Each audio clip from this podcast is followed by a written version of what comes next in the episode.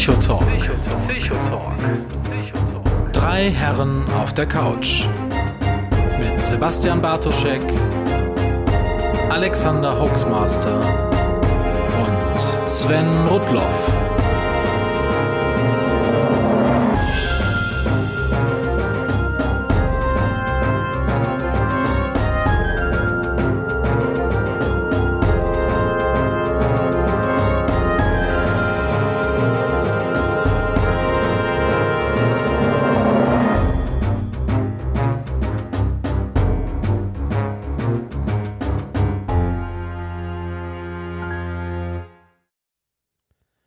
Ja. Herzlich willkommen zu einer neuen Folge Psycho Talk.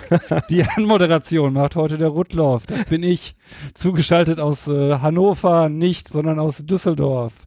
Äh, aus dem fernen Ruhrgebiet, aber auch zugeschaltet unser neues DGPS-Mitglied Sebastian. Hallo. Einen wunderschönen guten Abend. Ich freue mich außerordentlich hier zu sein und auch schön mal wieder deine Stimme gehört zu haben, Sven.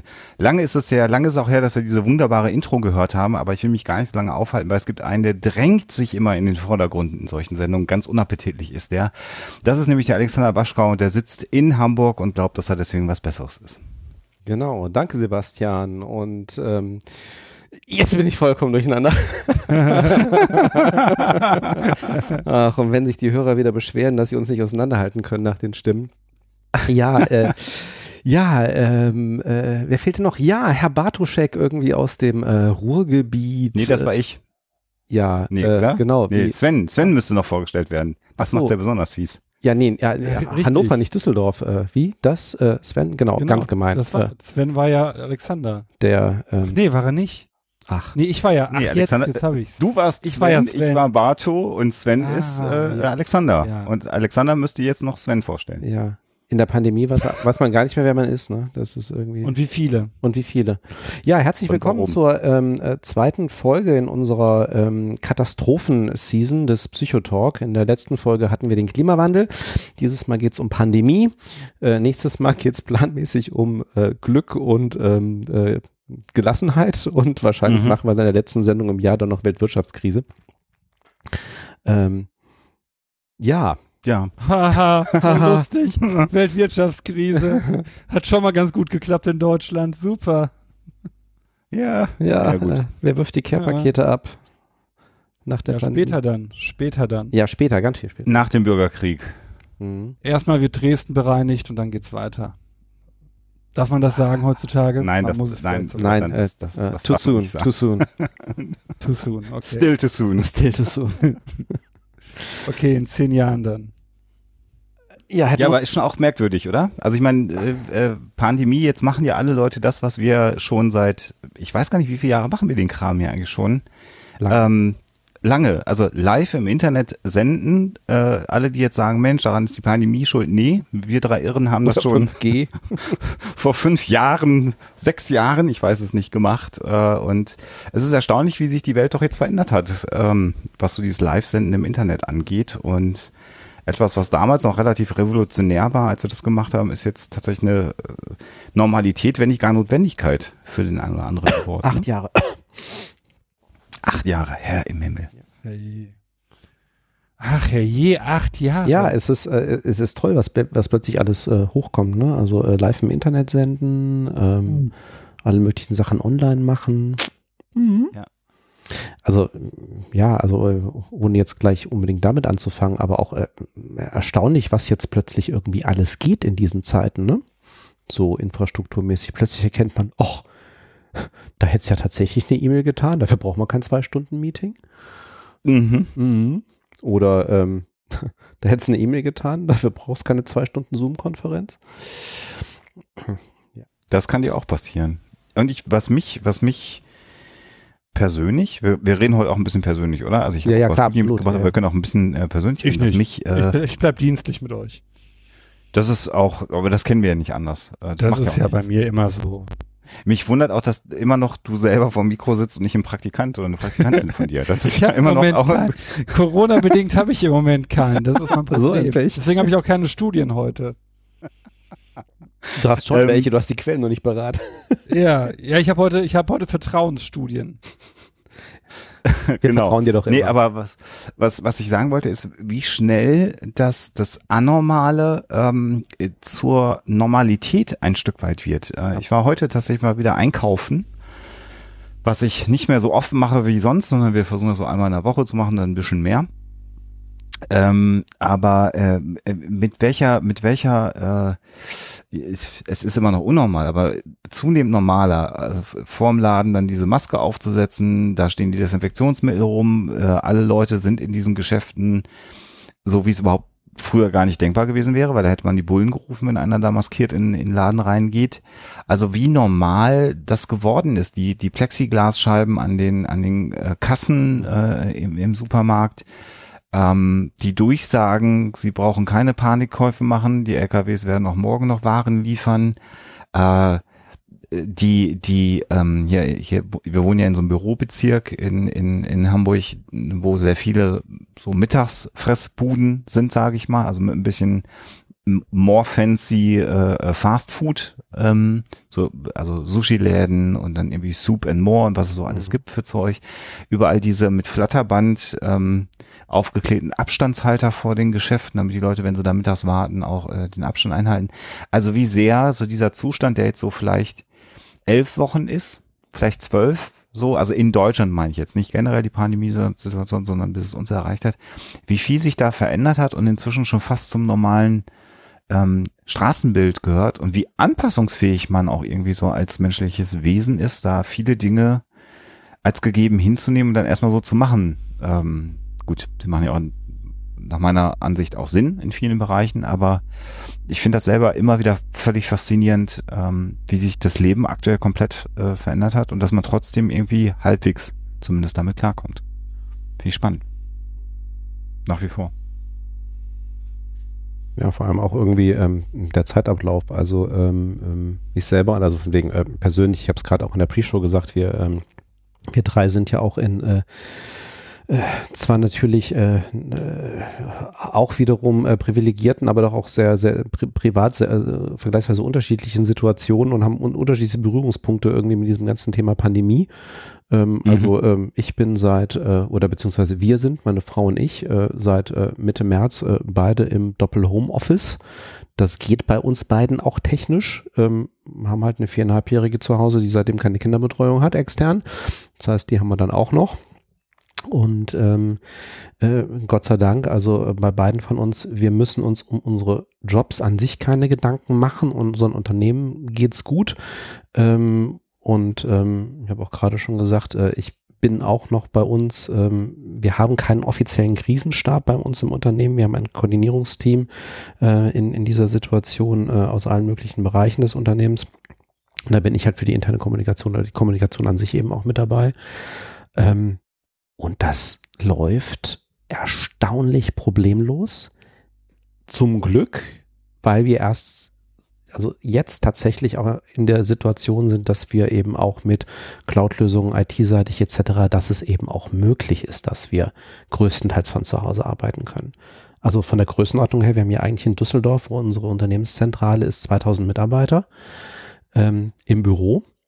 Ähm, von diesen 2000 gibt es ungefähr 20, sage ich mal, die müssen im Büro sein, aus technischen Gründen, weil die arbeiten zum Teil, also ist ja Energieversorger, also da sind die technischen Gerätschaften vor Ort, ähm, die sagen den Kraftwerken, wann sie hoch und runter zu fahren haben. So, die müssen da sein, das ist ein Job, den können die nicht von zu Hause machen.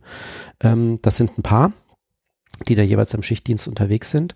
Und dann gibt es noch ein paar IT-Kollegen, die dafür sorgen, dass alle anderen, die im Energiehandel von zu Hause arbeiten, dass die ordentlich arbeiten können, weil da muss dann halt ab und zu mal ein Rechner irgendwie im Büro oder runtergefahren werden oder so. Ähm, so, bis auf diese 20 gibt es dann noch so wechselnd vielleicht 20 am Tag über alle anderen Funktionen verteilt, die mal stundenweise reinkommen, weil sie an irgendwelche Unterlagen rankommen müssen oder einfach, weil sie sagen, ich halte es zu Hause echt nicht mehr aus und äh, ich muss jetzt hier mal zwei Stunden irgendwie äh, auch für mich irgendwie nur im Büro irgendwie was machen. Aber von 2000 Mitarbeitern am Standort sind am Tag maximal 40 im Büro. Alle anderen arbeiten von zu Hause. Und und ähm, das ist, und wie gesagt, das ist ja schon über zwei Monate und momentan ist auch bei uns noch kein Ende absehbar. Wir wir haben halt auch den Druck nicht, weil es läuft, bis eben auf die individuellen persönlichen Auswirkungen. Geschäftsseitig läuft es, aber auf die persönlichen Auswirkungen kommen wir mit Sicherheit gleich noch. Und das ist schon, mhm. das ist schon faszinierend. Wie ist bei dir, Barto? Ja, wir hatten hier zwischenzeitlich komplett runtergefahren, nur noch Homeoffice gemacht und haben dann mit äh, Beginn der Lockerungen bundesweit und in NRW damit ja auch mhm. ein Hygienekonzept äh, gehabt. Ich habe den beneidenswerten Vorteil, eine Mitarbeiterin zu haben, die vom Studium her Public Health studiert hat. Mhm. Und die jetzt natürlich äh, genau weiß, was zu tun ist und wie wir das zu tun haben. Und jetzt haben wir so ein Zweischichtsystem, wo äh, mhm. wir zusehen, dass die Festen nur da sind, die studentischen Mit Mitarbeiter nur teilweise, die Hilfskräfte gar nicht. Und ähm, wir machen zweimal die Woche unsere normalen Konferenzen ganz äh, popelig per Skype. Das funktioniert aber ganz gut. Und ansonsten sind wir hier viel mit Desinfizieren und Hygiene beschäftigt tatsächlich. Ne? Ja, ja, ja. Also aus, aus meiner privaten Perspektive, mal unabhängig vom, vom Podcasting her, als, als Wissenschaftler an der Uni, ähm, bin ich jetzt tatsächlich in der elften Woche nicht mehr in, an meinem Arbeitsplatz gewesen. Äh, tatsächlich zwei Tage bevor wirklich der, die Kontaktbeschränkungen in Kraft traten, ähm, hatte mein Chef mich schon angesprochen und sagte, das scheint sich in eine Richtung zu entwickeln, die es zumindest mal überlegenswert erscheint, dass du äh, von Hamburg nach Lübeck fährst, zweimal am Tag, also zwei Stunden Zug fährst. Irgendwie ist das äh, von Infektionsketten her nicht so genial, das zu tun.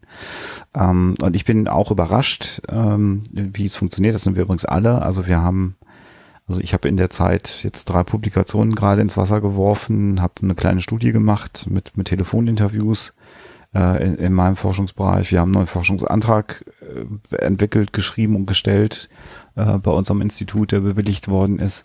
Ähm, also das, das, da geht unglaublich viel. Ich habe in der vergangenen Woche tatsächlich dann auch das erste Mal studentische Lehre in, unter den neuen Bedingungen äh, gemacht an der Uni. Das hat auch erstaunlich gut funktioniert, wobei ich da aber auch ganz konsequent äh, auf interaktive Lehre gesetzt habe. Viele andere äh, an den Universitäten bundesweit, das kriegt man ja mit, setzen dann eher darauf, dass sie ihre alten PowerPoint-Folien, die sie eh schon haben, noch einmal kurz voll quatschen am PC und die armen Studis sich dann das Zeug angucken dürfen, was natürlich, also wir wissen, dass normalerweise so zwölf Minuten Aufmerksamkeitsspanne hat man, wenn es nicht gerade ein interessanter Podcast ist und dann hat sich das erledigt äh, und im Grunde genommen versuche ich bei mir in der digitalen Lehre also spätestens alle zehn Minuten Aktivierung stattfinden zu lassen mit, mit Tools oder auch mit, mit Beteiligung der Studenten. Äh, auch das funktioniert erstaunlich gut. Ähm, das Einzige, was ich feststelle in der Tat, und ich habe das Thema, ähm, warum, äh, also es gibt verschiedene äh, Überlegungen dazu, warum diese ganzen Videokonferenzen, und davon habe ich eine ganze Reihe, anstrengender sind als Treffen vor Ort. Da, da können wir uns nachher gerne noch mal ein bisschen drüber austauschen. Was ich aber auch festgestellt habe, ist natürlich, dass wenn du im Grunde genommen im Bundesgebiet unterwegs gewesen wärst, hättest du einen Termin am Tag unter Umständen gehabt, maximal zwei weil du ihn auch lange Anreisen gehabt hättest. Das hätte eine Woche gegeben, da wäre ich am Montag in äh, Bochum gewesen, am Dienstag in Heidelberg und dann am Mittwoch wieder zurück im Norden. Äh, das ist natürlich alles weggefallen und diese Termine sind dann ergänzt oder ersetzt worden durch zweistündige äh, Videokonferenztermine. Und dann hast du halt aber gleich noch zwei oder drei weitere zweistünder Termine dazu gehabt, weil hat's ja Zeit, konnte man ja terminieren, dass man das so machen kann. Ähm, und das ist äh, finde ich nicht nur in der Kommunikationsform, sondern auch in der Kommunikationsmenge eher mehr. Also ich erlebe es eher so, seit ich im Homeoffice bin, ähm, dass ich deutlich mehr äh, äh, oder komprimierter arbeite. Ich weiß gar nicht, wie ich das sagen soll. Also ähm, das ist so mein, mein Empfinden gerade. Äh, und die, das eigene Strukturieren von Arbeit hat für mich ein ganz neues Niveau angenommen. Also sowieso in der Forschung musst du dich ja selber strukturieren. Aber das ist jetzt natürlich nochmal auf einem komplett anderen ähm, Level angekommen. So ist meine, meine Sicht. Aber es funktioniert super, super gut. Äh, die Lehre wird im Moment, die wir digital anbieten, super evaluiert insgesamt. Ich meine, unser Chef legt da natürlich auch Wert drauf, auf die, auf die didaktischen Konzepte. Man hat da ein Auge drauf, aber das ist schon auch erstaunlich. Mhm. Ja, ich habe extra kurz gemacht, damit Bartu nicht von mir länger als zwölf Minuten zuhören muss. Ich lese jetzt gerade im Chat. Warte auf die Aktivierung für mich. Ja, sag mal was dazu, Barto. Was sagst du denn? Ja, finde ich, finde ich gut. Finde ich Danke. gut. Muss, ne? Reicht. Auch privat. Muss ja. wir haben ja äh, sonst hab, nichts. Ja, wir haben ja das Glück, äh, dass wir keine Kinder haben. Oder wie mhm. mal Glück, wie man es mal definieren will. Aber das ist natürlich jetzt, äh, das erlebe ich ja an, an Gesprächen mit euch oder anderen, dass das natürlich mal obendrauf noch kommt. Ähm, das das äh, Heimbetreuung zu Hause, daheim, das ist natürlich nochmal ein ganz anderes Thema. Mhm was, ja. was ja viele auch nochmal an ihre äh, Grenzen zum Teil führt. Schon ja, da aktivierst du mich tatsächlich sehr. Also ja. Da kann der Rudolf sicherlich auch noch mit einsteigen. Ne? Mhm. Ich habe ja, du hast ja zwei. zwei Söhne, zwei und sieben Jahre alt. Und äh, die Situation ist jetzt komplett neu. Normalerweise hatten wir ein sehr ausgeklügeltes Betreuungssystem, das die Großeltern mit be beinhaltet hat in Ergänzung zu Kita und offenem Ganztag und das brach jetzt natürlich alles von heute auf morgen zusammen, so dass meine Frau und ich uns überlegen mussten, wie wir das jetzt neu verteilen und dementsprechend sieht mein Alltag im Moment wirklich sehr, sehr monoton aus. Ich glaube, das sieht er bei vielen, aber bei mir äh, mir fehlen so die Zeitfenster, wo ich irgendwas anderes mache, außer arbeiten oder Kinder betreuen, mhm. weil dann auch schon wieder Schlafenszeit ist. Äh, das ist im Moment alles nicht feierlich und man hat da, wenn wir jetzt schon mal in die Evaluation oder in die, die Besprechung der Corona-Pandemie einsteigen, meines Erachtens sehr lange äh, komplett gepennt, was die Kinder angeht und was die, was diese Belastung auch für die Eltern bedeutet. Ne? Ich weiß das gar nicht. War das so? War, ich habe ich es ja eher so miterlebt, dass, dass da sehr viel darüber diskutiert wurde, ob man überhaupt Schulen und, und, und Kindertagesstätten schließen kann. Nicht vor dem Hintergrund, dass die Belastung der Eltern so groß wäre, sondern das Argument, was ja immer kam in dieser Debatte, war doch, ähm, dass die Menschen im Gesundheitssystem äh, dann unter Umständen nicht mehr voll im Gesundheitssystem arbeiten können, weil sie sich um ihre Kinder kümmern können. Also ich habe das schon so erlebt, dass da viel darüber diskutiert worden ist. Ja, nur die Frage, mit welchem Vorzeichen. Also es wurde, so wie du gerade sagtest, wurde diskutiert. Mhm. Es wurde auch viel darüber diskutiert. Äh, wir haben ja eine allgemeine Schulpflicht und das ist ein hohes Gut und so weiter und so fort. Aber ab dem Moment, wo dann die Schulen und die Kitas zu waren, rückte dieses Thema auf der Agenda ganz weit nach hinten gegenüber Wirtschaftsthemen, gegenüber der Fußball-Bundesliga. Und mhm. äh, hm. da fragte man sich als Elternteil, haben wir uns schon sehr oft gefragt, was soll das Ganze jetzt? Ne? Es wird mit einem riesen Bohai wird darüber diskutiert, wie man äh, 24 Bundes- oder Quatsch 24, wie man eine gute Handvoll, zwei Handvoll Bundesliga-Vereine kicken lassen kann. Mhm. Aber es wird nicht darüber vernünftig gesprochen, wie machen wir das jetzt mit den Kindern. Und letztlich überließ man dann dass wie es gemacht wird, den einz dem Engagement der einzelnen Lehrerinnen und äh, Lehrer. Hm, hm. Äh, und bei den Kitas genauso. Und äh, auch als es dann um die Wiedereröffnung geht, wir haben jetzt äh, einen Tag die Woche Schule für unseren Großen, der ist in der ersten Klasse. Das hat uns gerade das äh, mühsam aufgebaute Betreuungskonzept wieder kaputt gemacht, weil du kannst jetzt damit nichts anfangen. Das ist mhm. einmal die Woche an einem jeweils unterschiedlichen Tag, also rollierend, was auch kein Schwein versteht, warum das eigentlich so sein soll. Warum man nicht sagt, jeden Mittwoch hat Gruppe A und jeden Dienstag hat Gruppe B. Ne, das wäre ja das einfachste gewesen oder zumindest 14-tägig rollierend, dass man sagt, aufgrund der, der Anzahl der Wochentage macht man das im Zwei-Wochen-Rhythmus, aber auch das ist nicht der Fall. Hm. Ja, und so fangen wir dann immer wieder bei Null an. Ne? Wir haben dann eine Notbetreuung hinbekommen für äh, beide Jungs äh, an, an zwei Wochentagen. Jetzt haben sie beschlossen, dass die Kita-Öffnung wieder anfangen, aber auch da wieder mit so einem rollierenden System und dass im Gegenzug dafür die Notbetreuungsgruppen mhm. aufgehoben werden. So, und da fragen wir uns schon, wie sollen wir das machen? Also wie, wie stellt man sich das konkret vor? Zumal ja meine Frau arbeitet in der offenen Jugendhilfe, leitet eine, eine Jugendeinrichtung die soll dann auch wieder mehr vor Ort sein. Das, das geht alles nicht. Ja. Das klappt ja, alles ja. hinten und vorne nicht. So und äh, es ist schön, wenn man so wie ich viel vom Homeoffice machen kann. Da, da habe ich auch viel von gezehrt. Wir haben vieles unserer Gespräche auf Skype, Zoom oder WhatsApp Video oder was auch immer verlegt. Aber auch ich muss irgendwann mal raus. Auch ich muss jetzt mittlerweile wieder zu Gericht. Und hm. dann kann ich auch nicht flexibel die Kinder betreuen. Das ist alles nicht zu Ende gedacht. Und das meine ich. Also hm. natürlich, man hat immer wieder dieses Thema Kinder mit reingebracht, aber man hat es nie wirklich diskutiert. Man hat auch nie so richtig diskutiert, was passiert jetzt gerade in den Familien. Ja, man ja. wusste, die, die, die Gewalt wird steigen. Die ersten Zahlen sind jetzt da. Das ist jetzt eine dieser ominösen Studien, die ich äh, nicht bequellen kann, aber die ich gestern gelesen habe dass die Anzahl der Knochenbrüche beispielsweise bei Kleinkindern massiv zugenommen hat. Aber man Was hat sich eine nicht englische gefragt, oder eine deutsche Studie? Weißt du eine das? Deutsche Studie. Eine, das war eine deutsche. Mhm, okay. Ähm, ich guck mal, ob ich so, die finde nebenbei. Und man wusste jetzt, man hat aber auch da kaum etwas unternommen, um das wirklich äh, in den Griff zu kriegen oder um Präventivkonzepte dann nochmal stärker zu fahren. Ne? Es gab keine großen Kampagnen zu Gewalt gegen Kindern, ne? beispielsweise. Ja. Und es war von Anfang mhm. an ein Thema, ne? Es wurde mal erwähnt, aber es war halt eins von den Themen, das nicht, das nicht angegangen wurde. Und es gab eben auch lange, und ich glaube, das auch gefühlt erst in den letzten Wochen, wo es dann so einen Wandel gab.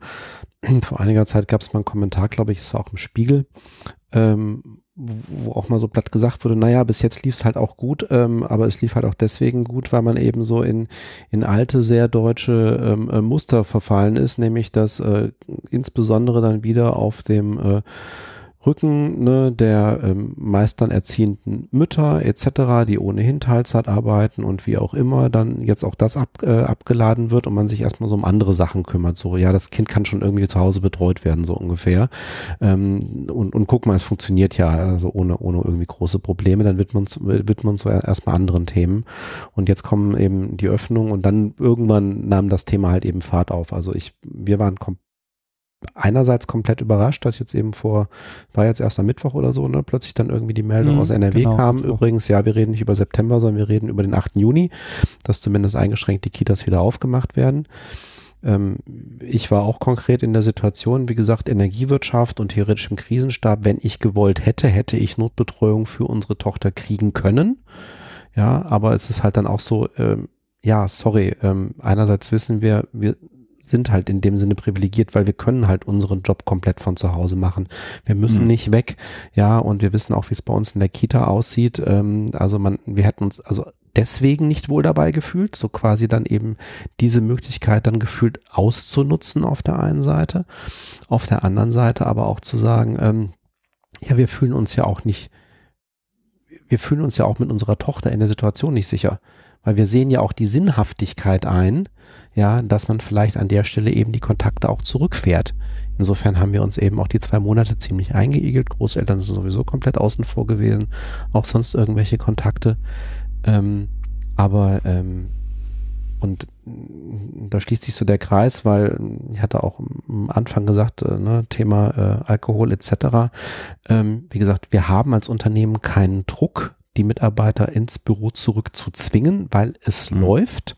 Wir haben jetzt aber konzentriert auch tatsächlich intern über alle Bereiche eine Umfrage gemacht, die eben auch ähm, zwei Schwerpunkte hatte. Das eine war tatsächlich jeweils vier Fragen dazu. Ähm, zu sagen, passt auf, ähm, gibt es bei euch irgendwelche geschäftlichen Auswirkungen, gibt es Effizienzverluste, was seht ihr, was müssen wir auch beachten, wenn wir wieder die Büros stärker öffnen, ja, ähm, aus eurer Sicht, wie sollten wir das priorisieren, das andere aber auch, und das vorrangig ganz klar, ähm, was sind die Themen, die ihr aus Richtung Gesundheit, Belastung, Folgen von längerer Heimarbeit einfach auch seht, die, die mit, worüber sich die Mitarbeiter bei, bei euch beklagen, was mhm. ihr selber auch seht.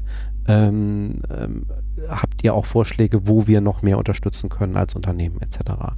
So, und da war überwältigend tatsächlich Feedback über alle Bereiche hinweg. Es läuft okay. Ja, wir sehen auch Effizienzverluste, da können wir auch später nochmal drüber, also beziehungsweise haben wir schon angedeutet, ne, so ja, wir müssen uns halt anders organisieren und irgendwie ähm, halt eine Stunde irgendwie in der, also eine, eine Telefonkonferenz oder Videokonferenz nach der anderen zu haben, ist halt was anderes als ein physisches Meeting zu haben. Ähm, das zehrt mehr ähm, und man muss sich anders organisieren aber vor allem eben die Stresslevel sind überall höher. Das hat entsprechende Folgen. Es gibt zum Teil auch genau dieses Jahr, mein Homeoffice ist eigentlich nicht darauf ausgerichtet, dass ich da irgendwie den ganzen Tag und wochenweise zubringe. Ja, ich bräuchte da noch mal einen besseren Bürostuhl etc. Ich kriege Rückenprobleme äh, und dieses und jenes, vor allem aber auch ganz oben auf der Skala, wir haben ein Thema wegen der fehlenden Kinderbetreuung. Das ist ein individuelles Thema, nämlich bei denen, die Kinder haben. Und da kommt es auch wieder auf das Alter an, auf die individuellen Umstände an. Ähm, was macht der Partner? Es ist aber einfach so, und da komme ich auf das zurück, was Sebastian gesagt hat, in dieser Situation, im Gegensatz genau zu dem, was Alexander gesagt hat, sind für uns die Tage eigentlich eben nicht planbar es gibt eigentlich keine Routine. Es ist extrem schwer, ja, weil du hast halt deine beruflichen Termine von mehreren Personen. Du hast das Kind zu Hause, du kannst versuchen, da einen, einen Rhythmus reinzubringen, aber jeder weiß, wer Kinder in einem bestimmten Alter hat, ähm, nur weil du jetzt eine Stunde Zeit hättest, mit dem Kind rauszugehen, heißt das nicht, dass das Kind mit dir rausgehen will. Ähm, Wir ziehen das durch, tatsächlich. Ja, ne, aber so, so. Äh, plus bei uns kommt eben auch noch dazu, eben auch vom Alter her, so nach dem Motto, wenn du dann vielleicht sowieso in der Entwicklungsphase drin bist mit meinem Kind, äh, was irgendwie Autonomiebestreben und ähnliches angeht, ähm, und dann kommt noch der zusätzliche Stress durch diese Situation, äh, das ist echt schwer. Ja. Und ja. Äh, wie gesagt, es ist halt eben auch nicht planbar und es trägt halt mit zu dieser Unsicherheit bei. Und eine Kollegin von mir, die also auch äh, Kinder, zwei Kinder im schulpflichtigen Alter hat, hat gesagt, ähm, es wird alles so grau. Also du hast halt keine Meilensteine mehr, an denen du dich festhältst, weder privat, weil du Geburtstagsfeiern, Familienfeiern, das fällt alles hinten rüber.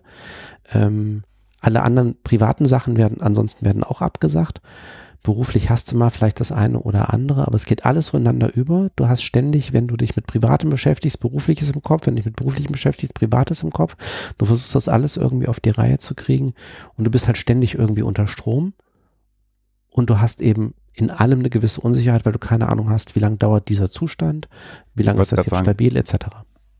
Ja, also das ist ja sowieso eine Geschichte, die ähm, ein großes Maß an Stress im Grunde genommen bei uns allen auslöst, ob man sich das selber eingestehen möchte oder nicht. Wir wissen alle nicht, wie lange dieser, dieser Zustand oder also es wird, wird ja vielleicht äh, Veränderungen oder Erweiterungen geben, aber wir sind ja noch immer noch sehr weit weg von einem Normalzustand. Und die Unwissenheit darüber, wie lange das dauert, oder anders formuliert, wir werden erst wieder zu einem sehr, sehr normalen Leben zurückfinden, wenn wir einen Impfstoff haben und sich genügend Menschen dann auch äh, zu dem Zeitpunkt durchgerungen haben, sich impfen zu lassen. Erst dann können wir ja wieder richtig normal äh, unseren Alltag bestreiten. Davon ist ja erstmal auszugehen.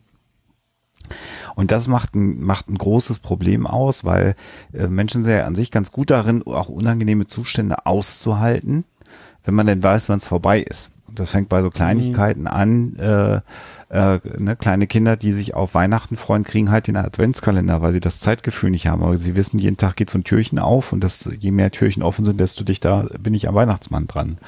Ähm, äh, es gibt andere Dinge, Soldaten früher, die bei, bei Bundeswehr waren, äh, äh, ähm, beim Wehrdienst.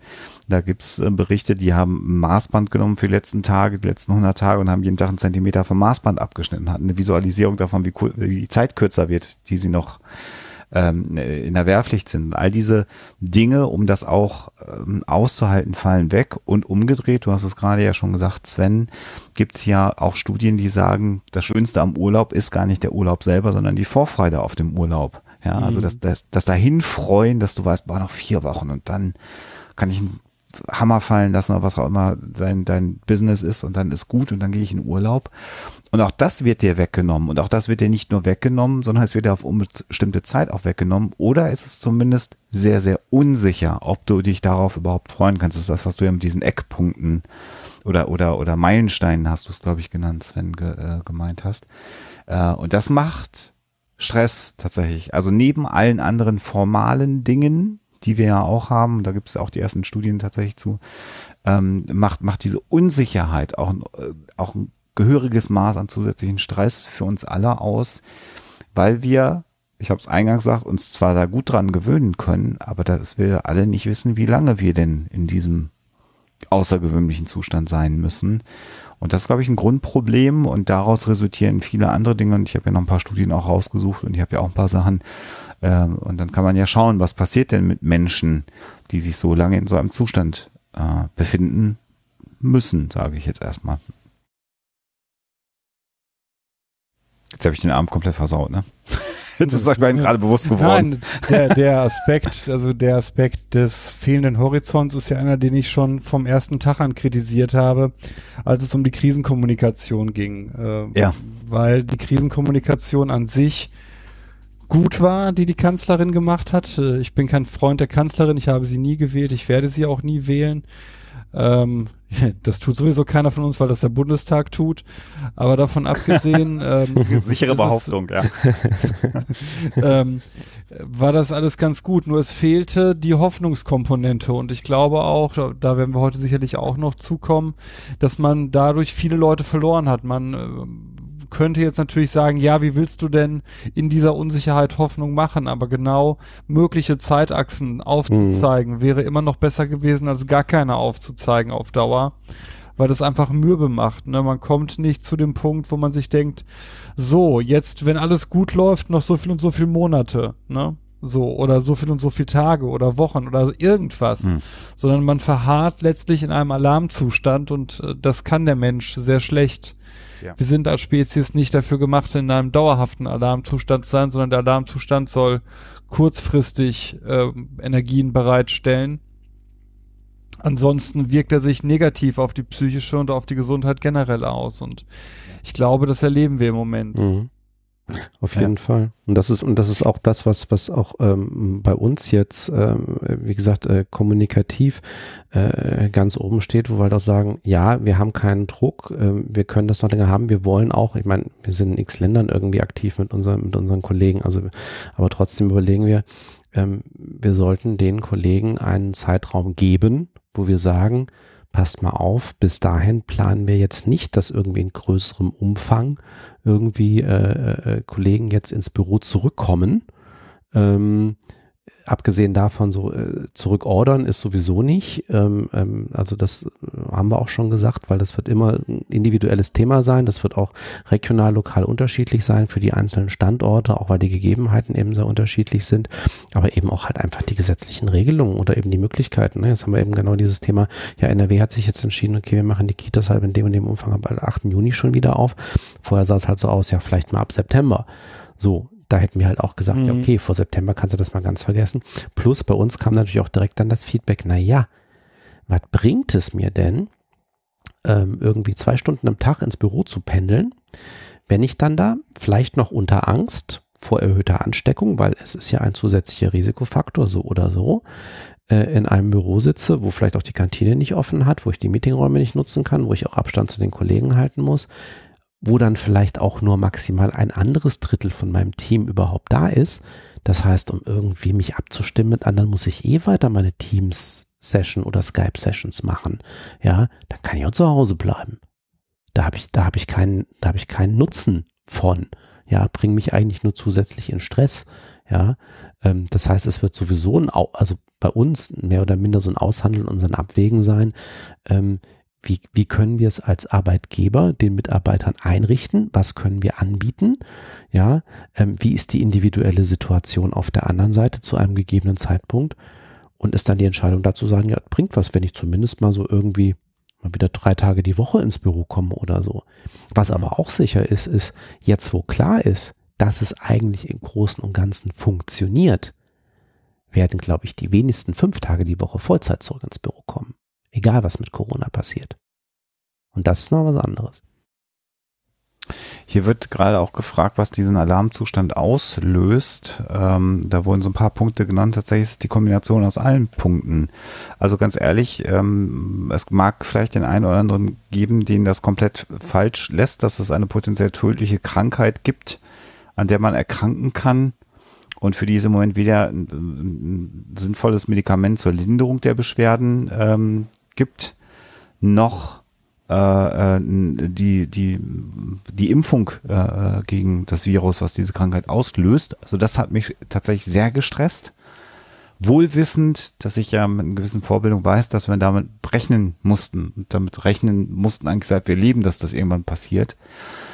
Ähm, und dann eben alle anderen ähm, äh, Punkte, die damit genannt wurden, also die Unsicherheit, der Stress mit den Kindern, für viele ja auch eine komplett geänderte Lebenssituation. Also wenn du mindestens acht, wenn nicht zehn Stunden am Tag nicht zu Hause bist und das dann konsequent bist, ja, ist das eine Veränderung deines, deines Lebens, an das du über, unter Umständen viele Jahre gewöhnt bist? Auch das kann dich stressen.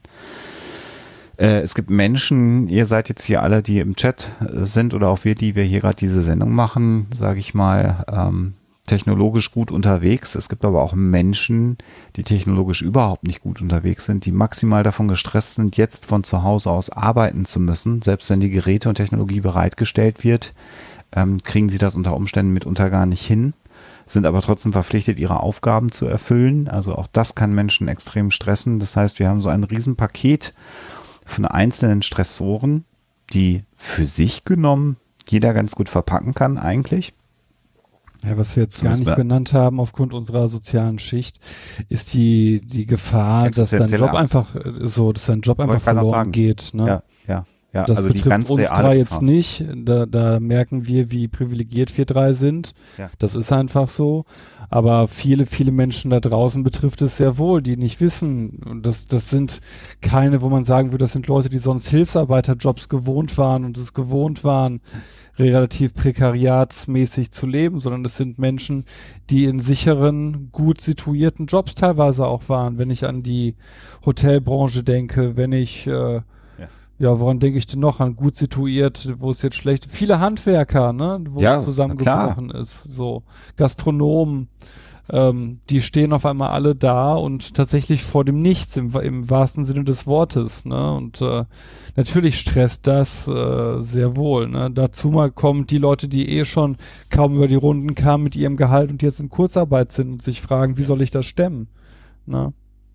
Und dann beide unter Umständen, ne? also beide mit nicht so hohem Gehalt, ne? sagen wir mal ein Ehepaar, beide in Kurzarbeit, beide mit Gehaltskürzungen, dann plötzlich äh, langt's, langt's halt nicht mehr, wo beide noch nicht ihren Job verloren haben. Aber wenn da nicht einer in einem krisensicheren Job ist, so wie wir ähm, hier gerade das berichten können, äh, klar. Und Existenzangst ist eine sehr, sehr reale Angst. Das ist, das, das ist ein Stress. Äh, also ich kann mich an das erste Jahr in Hamburg erinnern, da habe ich auch mitunter nachts Angst gehabt, als ich am nächsten ersten die Miete nicht zahlen kann. Ähm, das habe ich auch schon an anderer Stelle erzählt. Also das ist etwas, was einen sehr, sehr fertig machen kann. Und dann will ich, will ich äh, vielleicht nochmal das nächste Fass aufmachen für uns als Psychotalker war ja dann so getan, äh, ich habe schon öfter gehört, naja, dann sollen die Leute sich mal alle nicht so anstellen und naja, und stellt euch mal vor, es wäre Krieg, dann wäre ja noch alles viel schlimmer. Äh, das gibt's ja dann auch immer so, äh, dieses, dieses leichte Relativieren, mhm. was man, mhm. also man kann darüber argumentieren, also wie gesagt, bei mir äh, das tue ich auch nicht. Ich beklage mich auch nicht. Ich bin erstaunt, wie sich das Leben verändert, aber ich beklage mich nicht. Aber wir haben ungefähr, und ich habe jetzt mal so ein paar Zahlen zusammengesucht, wir haben ungefähr 12 Millionen Menschen in Deutschland, die an Angsterkrankungen leiden. Äh, da gibt es natürlich auch eine Schnittmenge, aber wir haben dann rund 8 Millionen Menschen, die an Depressionen leiden in Deutschland. Also, und das können auch die gleichen unter Umständen sein, natürlich. Also, das kann man nicht jetzt potenziell sagen, mhm. wir haben 20 Millionen, aber das sind natürlich Menschen, die haben auch noch durch ihre Erkrankung einen Stressor äh, in, in dieser Situation oder umgedreht die gegebenen Verhältnisse und, und, und der Stress, den diese Situation auslöst, führt bei vielen, vielen dieser Millionen von Menschen, ich sage das nochmal ganz bewusst mit dieser Betonung, zu einer Verschlechterung ihres gesundheitlichen Zustandes. Und auch das ist etwas, ähm, äh, das ist oft andiskutiert worden und das habe ich selber in den sozialen Netzwerken auch mitbekommen. Das ist dann andiskutiert worden, das hat man so stehen lassen, man hat es auch nicht so verinnerlicht, aber wir müssen da uns auch bewusst sein, dass das wirklich mhm. Millionen von Menschen in unserem Land alleine betrifft. Und das ist eben auch nochmal ein, ein, ein Faktor, den es zu beachten mhm. gilt. Und ich habe nachher, werde ich das nochmal ein bisschen ausführlicher vorstellen, ich habe eine Studie aus der Lancet, also dem hochrangigen medizinischen Journal, äh, in Großbritannien international ja wirklich sehr, sehr anerkannt, mir mal angeschaut, wo ähm, weltweit andere äh, Pandemie- oder Epidemiesituationen, wo Quarantäne notwendig war, sich angeschaut wurden und dann auch die Auswirkungen auch auf die Psyche ähm, sich angeschaut wurde. Und das äh, ist auch neben der, der wirtschaftlichen Krise, die wir zu bewältigen haben, ähm, noch sind wir ja nicht an der Stelle, dass wir eine unglaubliche Übersterblichkeit haben mhm. in Deutschland, äh, aber das kann ja auch noch passieren. Aber auch die, die psychischen ähm, Langzeitfolgen, die wir in unserer Nation zu stemmen haben werden, äh, sollte man nicht außer Acht lassen. Und wir sind ja hier auch nie müde gewesen, in unserem Podcast zu sagen, dass im Grunde genommen die psychische oder die Versorgung mit Psychotherapie in Deutschland ja zumindest mal verbesserungswürdig ist. Und wenn wir jetzt sehen, dass vielleicht uns da nochmal eine Welle auch auf dieser Ebene betrifft, ähm, das sollte man einfach mal diskutieren, ohne das überzudramatisieren. Und was wir hier gerade auch tun, können wir jetzt schon einen oder anderen Kommentar mhm. vorstellen. Natürlich diskutieren wir das jetzt hier gerade aus der Sicht von Psychologen, die sich dieses Thema anschauen. Und ich habe das mehrfach jetzt in den vergangenen Wochen schon gesagt, wir haben aber eine hyperkomplexe Situation. Äh, und die psychologische Komponente, die wir hier diskutieren, ist die Komponente, die wir äh, uns anschauen. Ich bin kein Wirtschaftsexperte. Ich kann mir nur vorstellen, dass das für die Wirtschaft gerade echt nicht gut ist. Und ich bin auch überhaupt kein Mensch, der das gegeneinander aufrechnen oder aufwiegen möchte. Deswegen bleibe ich zumindest oder versuche ich mal heute hier zumindest bei den psychischen Auswirkungen äh, der Corona-Pandemie zu bleiben, wohl wissend, dass das Gesamtbild natürlich viel größer ist als das, was ich mir hier anschaue. Mhm. Und, ähm, und, und das ist jetzt gar nicht irgendwie so ähm, äh, äh, ironisch gemeint. Ähm, diese Pandemie ist natürlich Paradebeispiel für eine Vielzahl von sozialpsychologischen Experimenten.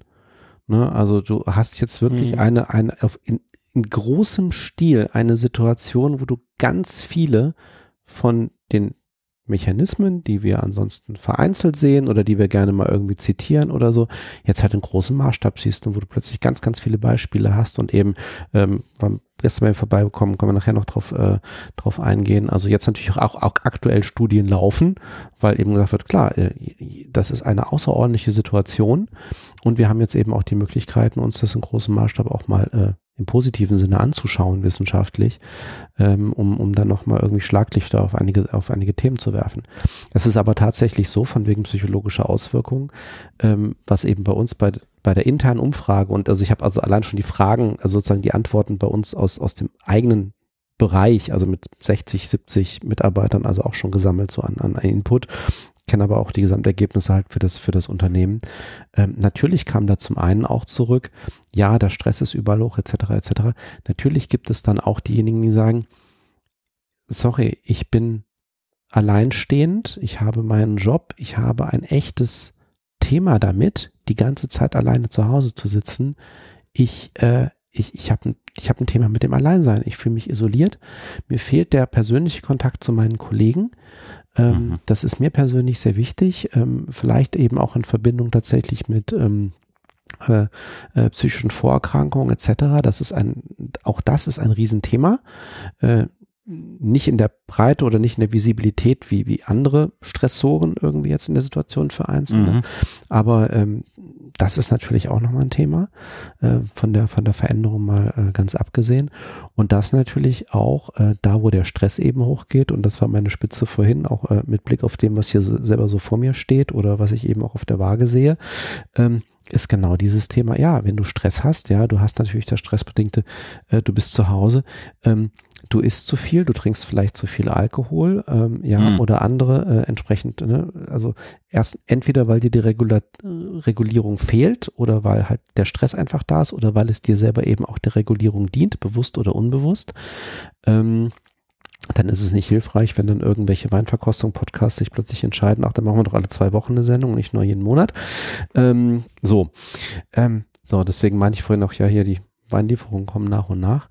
Ähm, so, ähm, bei mir, wir hatten uns, glaube ich, beim letzten Mal drüber unterhalten, ich bin ja auch quasi auf der Abnehmkurve seit einem Jahr. Das ist jetzt Gott sei Dank konstant. Es geht jetzt halt nicht weiter, aber auch nicht irgendwie groß rauf.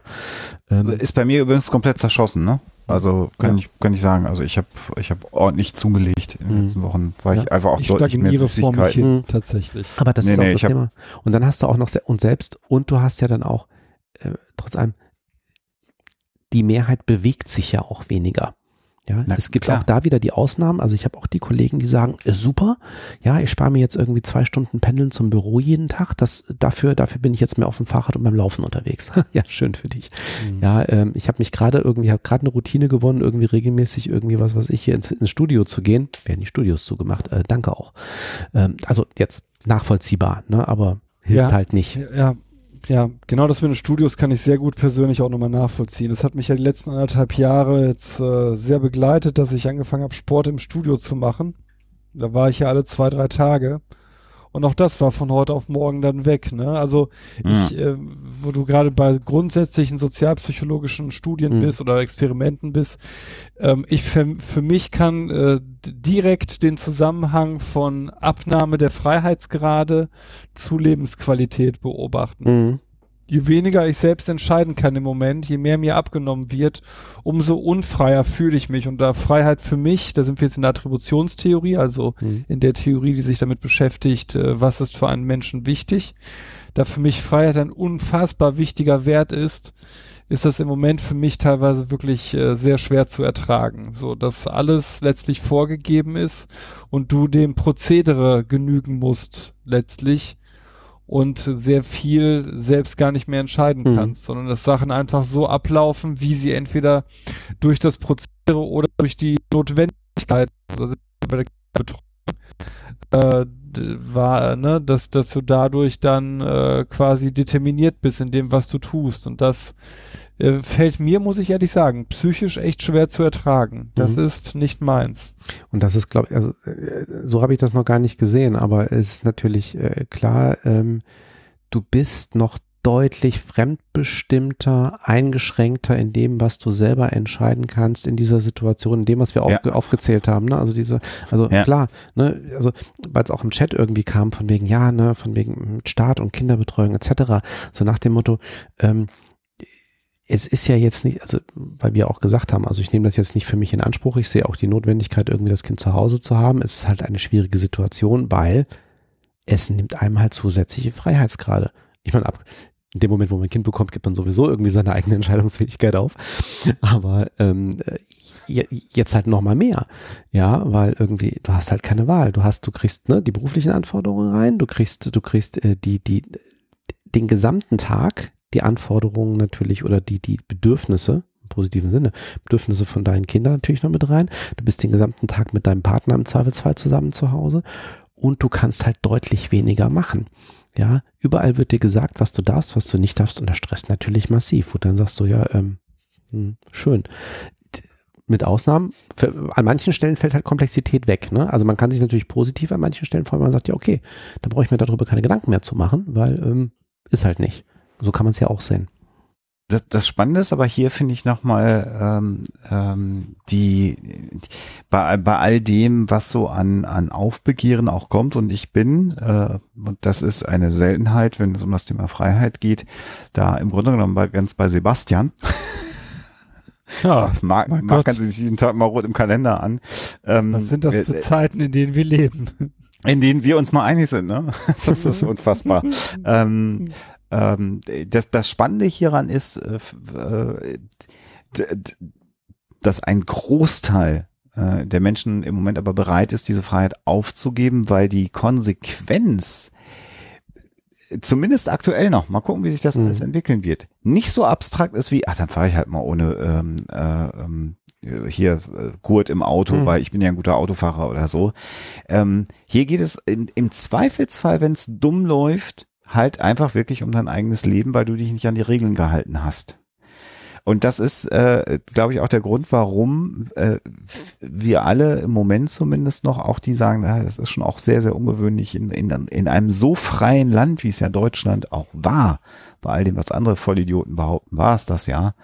Ähm, äh, ein Zeichen, also dass die Leute sich dran halten, dass zumindest diese Angst noch größer ist. Ähm, ist halt die Frage, wie lange das so bleibt. Und dann wiederum die Frage, was passiert, wenn das kippt und sich keiner mehr an die Regeln halten will und wir dann im Zweifelsfall diese berüchtigten weiteren Wellen haben. Ob mhm. die dann kommen oder nicht, sei auch mal dahingestellt. Das weiß man eben auch noch nicht so genau, wie es entwickelt, weil wir auch noch immer noch nicht wissen, wen es denn nun wirklich erwischt bei dieser, bei dieser Erkrankung. Und dass es ja nicht die Lunge ist im Wesentlichen, haben wir auch gelernt, ne? Aber ja.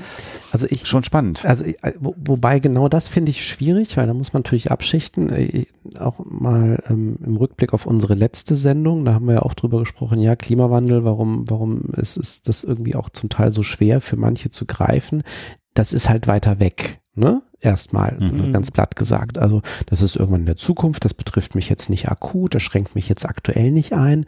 So, zack, eine Sendung später sind wir mit dem Thema Corona in einer komplett anderen Situation.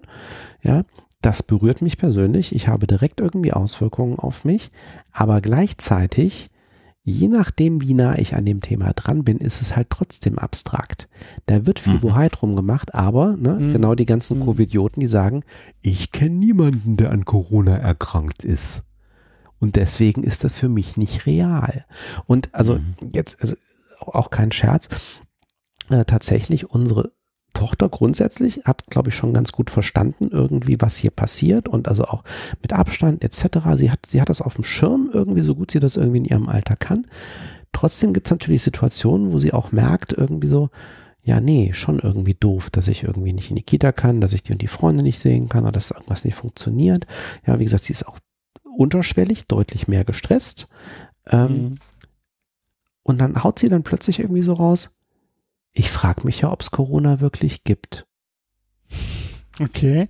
Und dann denkst du so, ja, kann ich nachvollziehen, weil wir reden darüber, ja, wir erzählen ihr das und sie sieht auch das und merkt, dass Sachen auch in ihrer Umgebung passieren, aber und sie weiß auch, dass es eine Krankheit ist, aber ihr fehlt das konkrete Beispiel persönlich, weil das nimmt sie natürlich irgendwie nicht wahr. Also wir haben jetzt auch kein Corona-Fall in der Umgebung. Also äh, tatsächlich ist, also Bekannter meiner Mutter ist tatsächlich verstorben mit, an, mit einer, mit einer Corona-Infektion. Ähm, ähm, aber das ist halt von meiner Tochter natürlich total weit weg. Und in dem Moment, und das hat sie nicht nur einmal gesagt, das hat sie zwei oder dreimal gesagt, über mehrere Tage verteilt irgendwie. Dann kam plötzlich so, so ich frage mich ja manchmal, ob es Corona wirklich gibt. Wo ich dann so denke, so, und dann hast du die Covidioten, die draußen irgendwie auf die Straße gehen und sagen, ja, ist alles erfunden, Verschwörungsmythos, etc. Und denkst, ja, hat, hat was vom gleichen psychologischen Mechanismus. Ja, da ist irgendwas, da erzählt mir jemand was, da werden meine Freiheitsgrade eingeschränkt. Ähm, das finde ich doof. Ähm, ist das eigentlich wahr? Oder wird mir hier irgendwas erzählt? Um mich, um mich unter Kontrolle zu halten, ne? Auch ein Stück. Hm, hm. Also, ich finde das äh, spannend. Das darf, ich, darf, ich, mal fragen, wie, wie alt nochmal deine Tochter ist? Viereinhalb. Viereinhalb, okay. Ja, weil unser Kleiner, der Zweijährige, für den ist das nicht greifbar. Und nee. da sind auch äh, nee. Abstandsregeln nicht vermittelbar. Mhm. Im Gegenteil, das führt dann zu großen Kränkungen, wenn er dann seinen Freund nicht umarmen darf. Und wir achten da schon sehr drauf, dass wenn man sich mal im öffentlichen Raum trifft, dass man dann den Abstand auch bei den Kindern hält. Ähm, der Große, der nimmt das als gegeben hin. Ich glaube, weil wir das sagen. Also ich glaube, hm. Ähm, hm da ist so ein, ähm, wie nennt man das, Autoritätsgehorsam, wenn man so will. Hm. Äh, da nach dem Motto, wenn Mama und Papa sagen, das gibt es, dann gibt es das. Ich glaube nicht, dass das ein Gedankengang ist, den der jetzt noch artikulieren würde. Und ich könnte mir vorstellen, dass Entwicklungs psychologisch deine Tochter jetzt genauso dazwischen ist. Ja, und das ist eben genau das, was ich vorhin meinte, ist auch das Schwierige, äh, weil wir haben momentan schon irgendwie deutlich mehr Auseinandersetzungen mit ihr, auch heftigere Auseinandersetzungen mit mir, ähm, wo wir halt glauben, dass halt zwei Sachen zusammenkommen. Das eine ist tatsächlich, sie ist eben auch extrem, also äh, ich sage immer so, ähm, ist ja schön, wenn du merkst, dass du ein äh, cleveres und selbstbewusstes Kind hast, aber das heißt dann auch, du hast ein cleveres, selbstbewusstes Kind. Oh ja. Und äh, mit allem drum und dran. Ähm, und sie hat auch deutlich jetzt auch nochmal einen Entwicklungsschub gemacht. Genau in der Zeit, wo mhm. halt der Stresslevel sowieso höher ist und die ganze Zeit aufeinander hockst. Ne, und das ist natürlich mhm. so ein bisschen Pulverfass.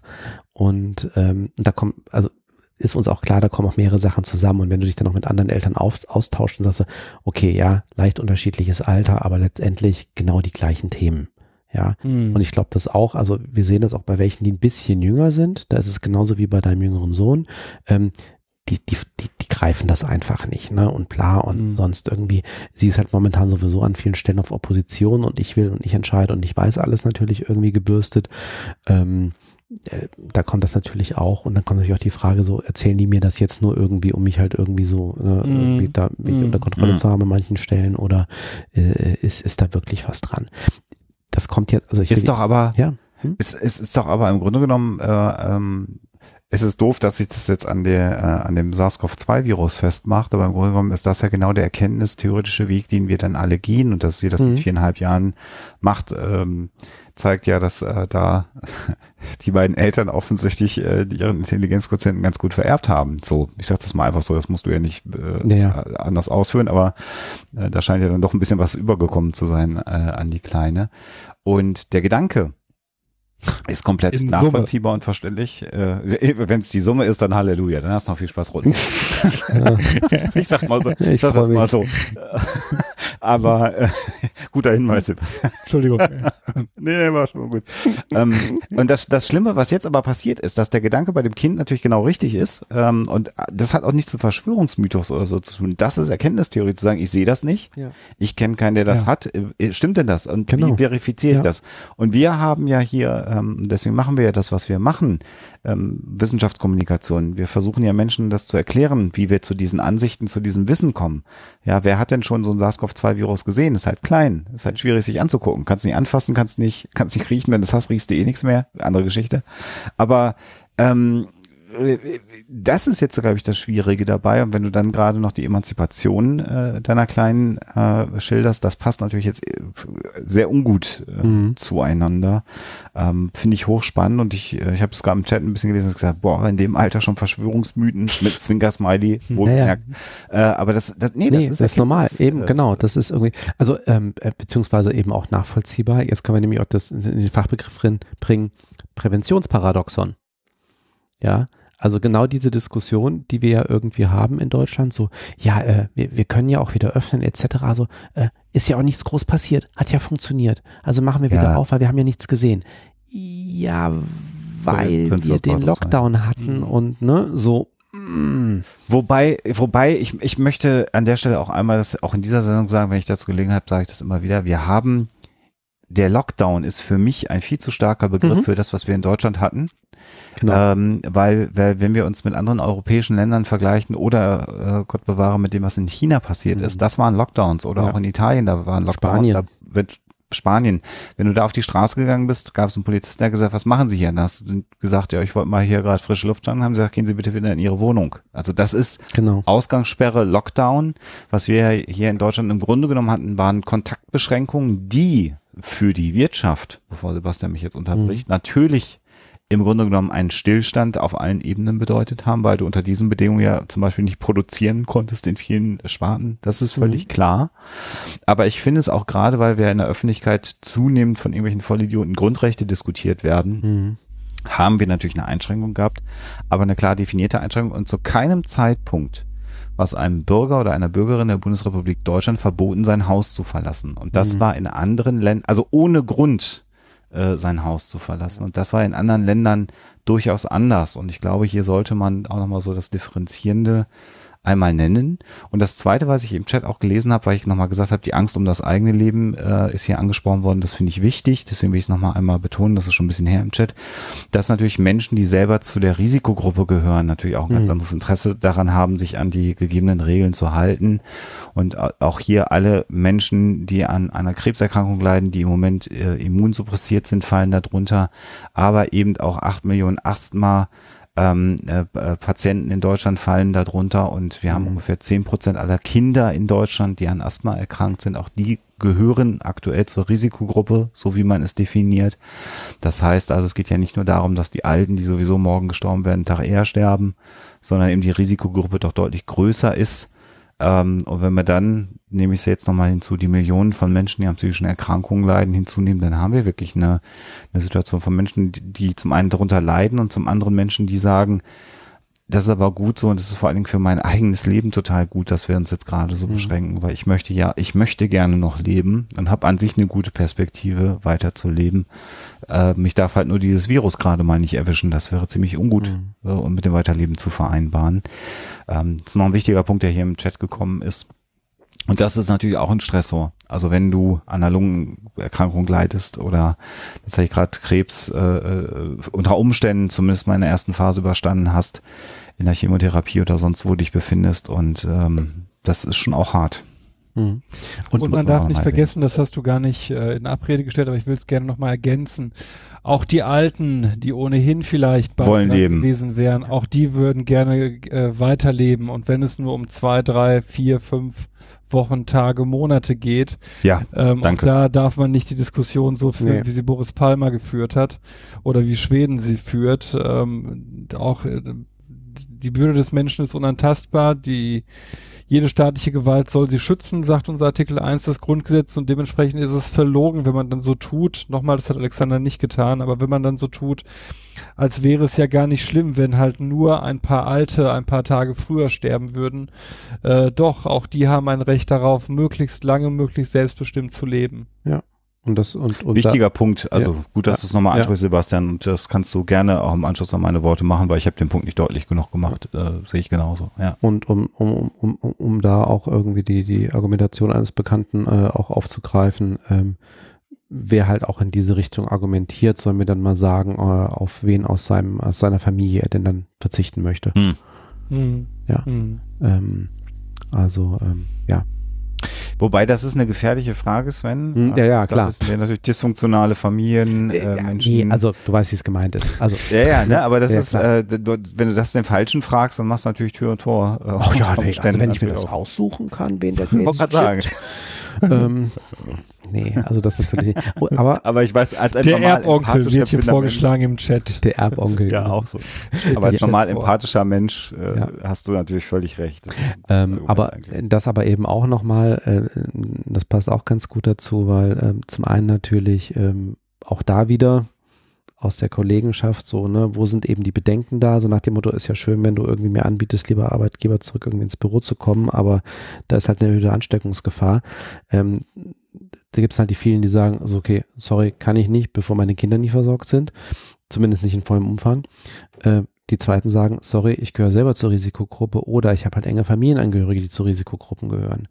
Mhm. Und ganz viel von dem, und das sehe ich halt auch bei uns selber wieder, viel von unserem Verhalten ist ja nicht dadurch irgendwie, also wir haben auch keinen Bock drauf, irgendwie an, an, an Covid-19 zu erkranken, ja, ähm, aber ist natürlich dadurch motiviert, ähm, wir haben halt Risikogruppen in der Familie. Ja, gut, ganz am Anfang, das, das, das passte irgendwie zeitlich zusammen. Also in dem Moment, wo auch mein Arbeitgeber sagte, ach, ich glaube, ab Montag irgendwie braucht ihr erstmal nicht ins Büro zurückzukommen, äh, macht man lieber Homeoffice. Das war das Wochenende, wo wir eigentlich die Großeltern besuchen wollten. Ähm, jetzt wohnen die leider um die Ecke von Heinsberg. So, den Ort oh. kennt jetzt mittlerweile in mhm. Deutschland mhm. auch jeder. Ja, ähm, und ähm, äh, Schwiegervater gehört also auch noch zur Risikogruppe von irgendwie der äh, Schwiegergroßmutter mal ganz zu schweigen mit 93. Ja, also ähm, haben wir uns da mal schön zurückgehalten. Am Anfang irgendwie, hm, muss jetzt vielleicht nicht unbedingt sein und seitdem natürlich auch, sorry, ähm, das machen wir nicht. Genau das gleiche mit meiner Mutter. Ja, also auch da sämtliche Besuche abgesagt etc. Das machen wir nicht wegen uns. Ja, umso mehr, umso frustrierender ist es natürlich, wenn du dann an anderen Stellen mitkriegst, ja, nee, ähm, ähm, ähm, die, äh, nee, einkaufen, das, das macht die Schwiegermutter, also das mache ich selber nicht mehr, sagt dann irgendwie der Schwiegervater. Ja, zum Bäcker gehe ich noch jeden Tag, aber ansonsten, ich so, Vater. Ja, egal. Ne? Aber ähm, klar, selber zur Risikogruppe gehören, die Angst, ne, oder eben auch die, die, die Handlung dann um die, äh, äh um, um die Risikogruppen in der Familie ist dann halt das andere. Und ähm, ja, und dann eben auch die, äh, was ich so unsäglich fand persönlich, ist auch dieses, also aber auch nachvollziehbar. Also man soll sich ja nicht drüber aufregen. Es ist normal, wenn Wissenschaftler ihre Meinung auch mal ändern angesichts neuer Fakten, die auf den Tisch kommen, insbesondere bei einer komplett neuen Erkrankung wie eben diesem Coronavirus. Ähm, aber die Diskussion um, äh, sind Masken jetzt sinnvoll oder nicht sinnvoll und welche Art von Masken ist sinnvoll und sollten wir und Maskenpflicht etc. Leute, ich trage die Maske insbesondere auch zu eurem Schutz, nicht zu meinem. Ja, also ähm, pöbel mich bitte nicht mit deinen Verschwörungsmythen an, ähm, weil ich mit Maske rumlaufe. Wobei ich die Masken, äh, wenn wir da mal einhaken mhm. können, ähm, an sich relativ kritisch nach wie vor finde. Und zwar aus demselben Grund wie, wer hat das denn gesagt? Äh, Statistikprof Walter Krämer war das, glaube ich, mhm. der gesagt hat, die, das Installieren der Airbags hat dazu geführt, dass die Leute deutlich ja. fahrlässiger Auto gefahren mhm. sind. Ne, wenn man das auf die Spitze treibt, hatte er dann mal bei einer Konferenz gesagt, dann müsstest du letztlich alle Sicherheitssysteme im Auto ausbauen, dann würden die Leute am vorsichtigsten fahren. Da wird natürlich klar, wie irrsinnig das äh, in der Konsequenz wäre. Aber genau das erlebe ich bei den Masken. Ich erlebe, hm. seit die Maskenpflicht herrscht, äh, ja. kümmern sich viele Leute einen Scheißtrick um die Mindestabstände. Genau. Ja. Weil man Richtig. trägt ja eine Maske. So. Und ich denke mir dann jedes Mal, ja, aber nein. Es ist eine zusätzliche glaube, genau, Maßnahme, kein Ersatz dafür. Ja. ja und genau. ich glaube, das ist eben genau diese trügerische Sicherheit, die, die damit einhergeht. Ich tue jetzt ja etwas mehr, also kann ich in dem anderen ja nachlassen. Und es ist äh, eine Sache, ich, ich arbeite ja an einem medizinischen Institut und wir haben uns ja lange auch vorher dann immer wieder darüber ausgetauscht, Maskenpflicht äh, hin oder her. Und das ist auch einer der Gründe tatsächlich, mutmaße ich jetzt, warum man so, un, so, so, so eine Art Zickzackkurs gehabt hat, was diese Maskenpflicht angeht, weil ähm, wenn sie denn vernünftig umgesetzt wird, sie durchaus einen, Benefit mhm. hat. Und wenn wir uns Länder wie Südkorea anschauen oder auch einige andere asiatische Länder, wo das mit dem Maskentragen sozusagen zum, schon zum Kulturgut geworden ist, äh, und zur Selbstverständlichkeit äh, dazugehört, dann funktioniert das auch gut. Das belegen ja insbesondere auch für Südkorea neben anderen Maßnahmen ja auch die, die Infektionszahlen. Aber ähm, das sind wir halt nicht gewöhnt. Und ich habe mit vielen Ärzten gesprochen, die gesagt haben, die Maskenpflicht bringt in Deutschland gar nichts, weil dann die Leute äh, den Abstand halt nicht mehr ja. einhalten. Ja. Und wenn wir jetzt äh, durch die neueren Studien zunehmend ja belegt bekommen zu scheinen, bin da noch sehr vorsichtig, weil ja sehr viel immer noch veröffentlicht wird, bevor es dann peer-reviewed ist. Aber die Geschichte, dass äh, insbesondere die Aerosole für die Übertragung mhm. verantwortlich sind. Also gar nicht, wenn dich einer anhustet oder anniest und dann äh, hast du es sofort, sondern eher das, was man beim Sprechen schon aussondert an Feuchtigkeit, was wir alle mhm. die ganze Zeit tun. Und das kann dann auch mal durchaus bis zu 20 Minuten rumhängen in der Luft und fällt dann eben nicht runter auf den Boden, wie es nach dem Husten wäre schwerere Tröpfchen. Ähm, dann machen natürlich die Masken umso mehr Sinn und ich war am Anfang sehr, sehr kritisch, was die Masken angeht, selber auch. Nicht, weil die mich genervt hätten oder weil ich das doof gefunden habe, sondern weil ich auch tatsächlich mal gesagt habe, das wird dazu führen, dass die Leute alles andere äh, in den Wind schießen und am Ende sich die Leute unter Umständen schneller infizieren, weil sie glauben, dass sie sicher sind. Äh, und äh, deswegen bin ich da genau bei dir, Sebastian. Wenn ich beobachte das auch mit einem großen Entsetzen, wie zum Teil die Masken benutzt und getragen mhm. werden. Ähm, ich muss aber sagen, wir waren heute tatsächlich einkaufen hier in Hamburg. Und wir haben Brückentag, gestern war Christi Himmelfahrt. Mhm. Ähm, es ist immer noch, es ist deutlich mehr los als vor acht Wochen oder vor neun mhm. Wochen auf den Straßen. Das ja, aber es ist überhaupt kein Vergleich. Und ihr wisst, wie innenstadtnah ich wohne. Zu dem, was hier sonst wäre, wenn wir ein Brückentagswochenende in Hamburg hätten. Also das ist nach wie vor gespenstisch, in dieser Millionenstadt in die Innenstadt reinzugehen, in den Supermarkt zu gehen.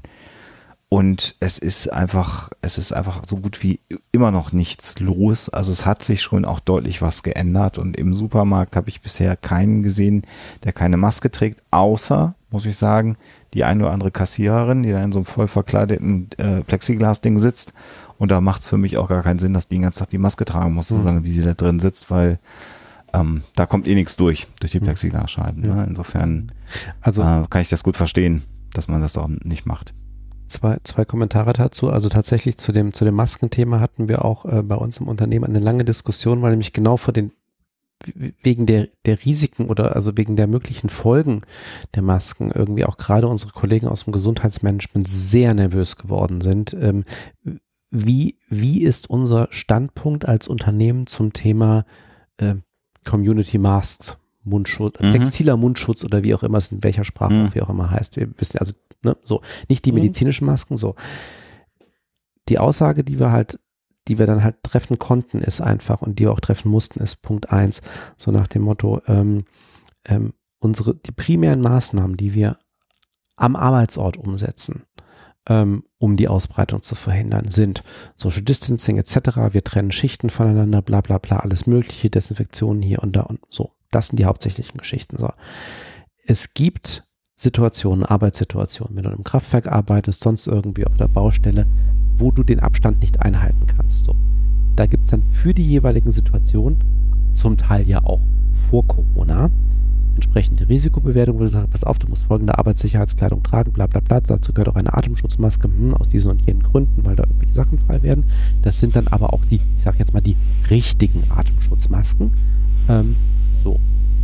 Wo wir dann auch gesagt haben, okay, und wenn wir jetzt in der jetzigen Situation darauf kommen, kann es auch da Situationen geben, wo dann dieses Risiko, diese Risikobewertung ergibt, ihr solltet zusätzlich zu allem anderen vielleicht dann eben auch noch Masken tragen. So, aber da reden wir um die reden wir über die ordentlichen Masken. So. Mhm. Ansonsten haben wir gesagt, ähm, auch an normalen Bürostandorten schreiben wir das Tragen von Masken nicht vor, weil Punkt 1, genau das, die Gefahr besteht, dass aus einem falschen Sicherheitsgefühl heraus man eigentlich die wichtigeren Maßnahmen vernachlässigt, wir eigentlich durch alle anderen Maßnahmen dafür sorgen, dass entsprechende ähm, ähm, ähm Vorkehrungen getroffen sind. Ähm, nichtsdestotrotz, und das haben wir auch gemacht, haben einzelne Geschäftsbereiche etc. etc. durchaus Mitarbeitern auch Community Maß zur Verfügung gestellt.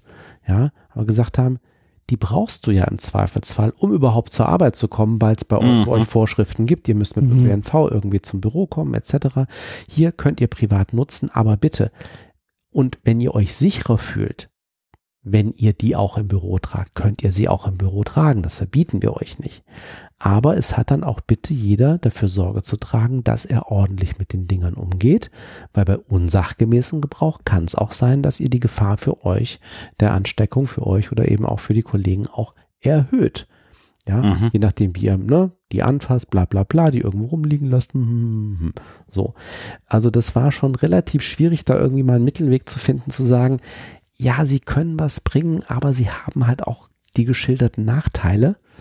Ähm, alles andere ist halt auch wichtig und im Zweifelsfall wichtiger. So, mhm. Das ist das eine. Zu den Aerosolen habe ich gerade einen, einen Link auch in den Chat geworfen äh, zu, einer, zu einer englischsprachigen Website oder einem englischsprachigen Blogartikel. Packe ich auch mit in die Shownotes mit rein, ähm, von Aaron Bromwich. Ähm, ähm, der ging auch zum Teil auf Social Media rum. Ähm, der hat nämlich mal schön irgendwie aus den USA hauptsächlich ähm, auch diverse Fälle auseinandergenommen zu dem Thema Aerosole. Also ähm, was ähm, erhöht eigentlich das Risiko, ja, und was ist eigentlich weniger risikobehaftet? Dann kann man sich eben genau nach dem, was Alexander gesagt hat, vorstellen, ähm, wenn ich mit vielen Leuten in geschlossenen Räumen über einen längeren Zeitraum mich aufhalte und dann vielleicht auch noch irgendwie mehr als sonst auch noch irgendwie atme oder sonst irgendetwas tue, das erhöht alles irgendwie die Gefahr. Wenn das draußen ist mit wenigen Leuten, also ne, der Jogger, der irgendwie direkt an mir vorbeiläuft, ja, natürlich, irgendwie atmet der, der ist dann aber halt auch in zwei Sekunden an mir vorbei. Ja. Ja, die Wahrscheinlichkeit, dass ich dann über das, was der ausatmet, irgendwie so viel irgendwie Viren abbekomme, dass ich mich darin anstecke, ist relativ gering.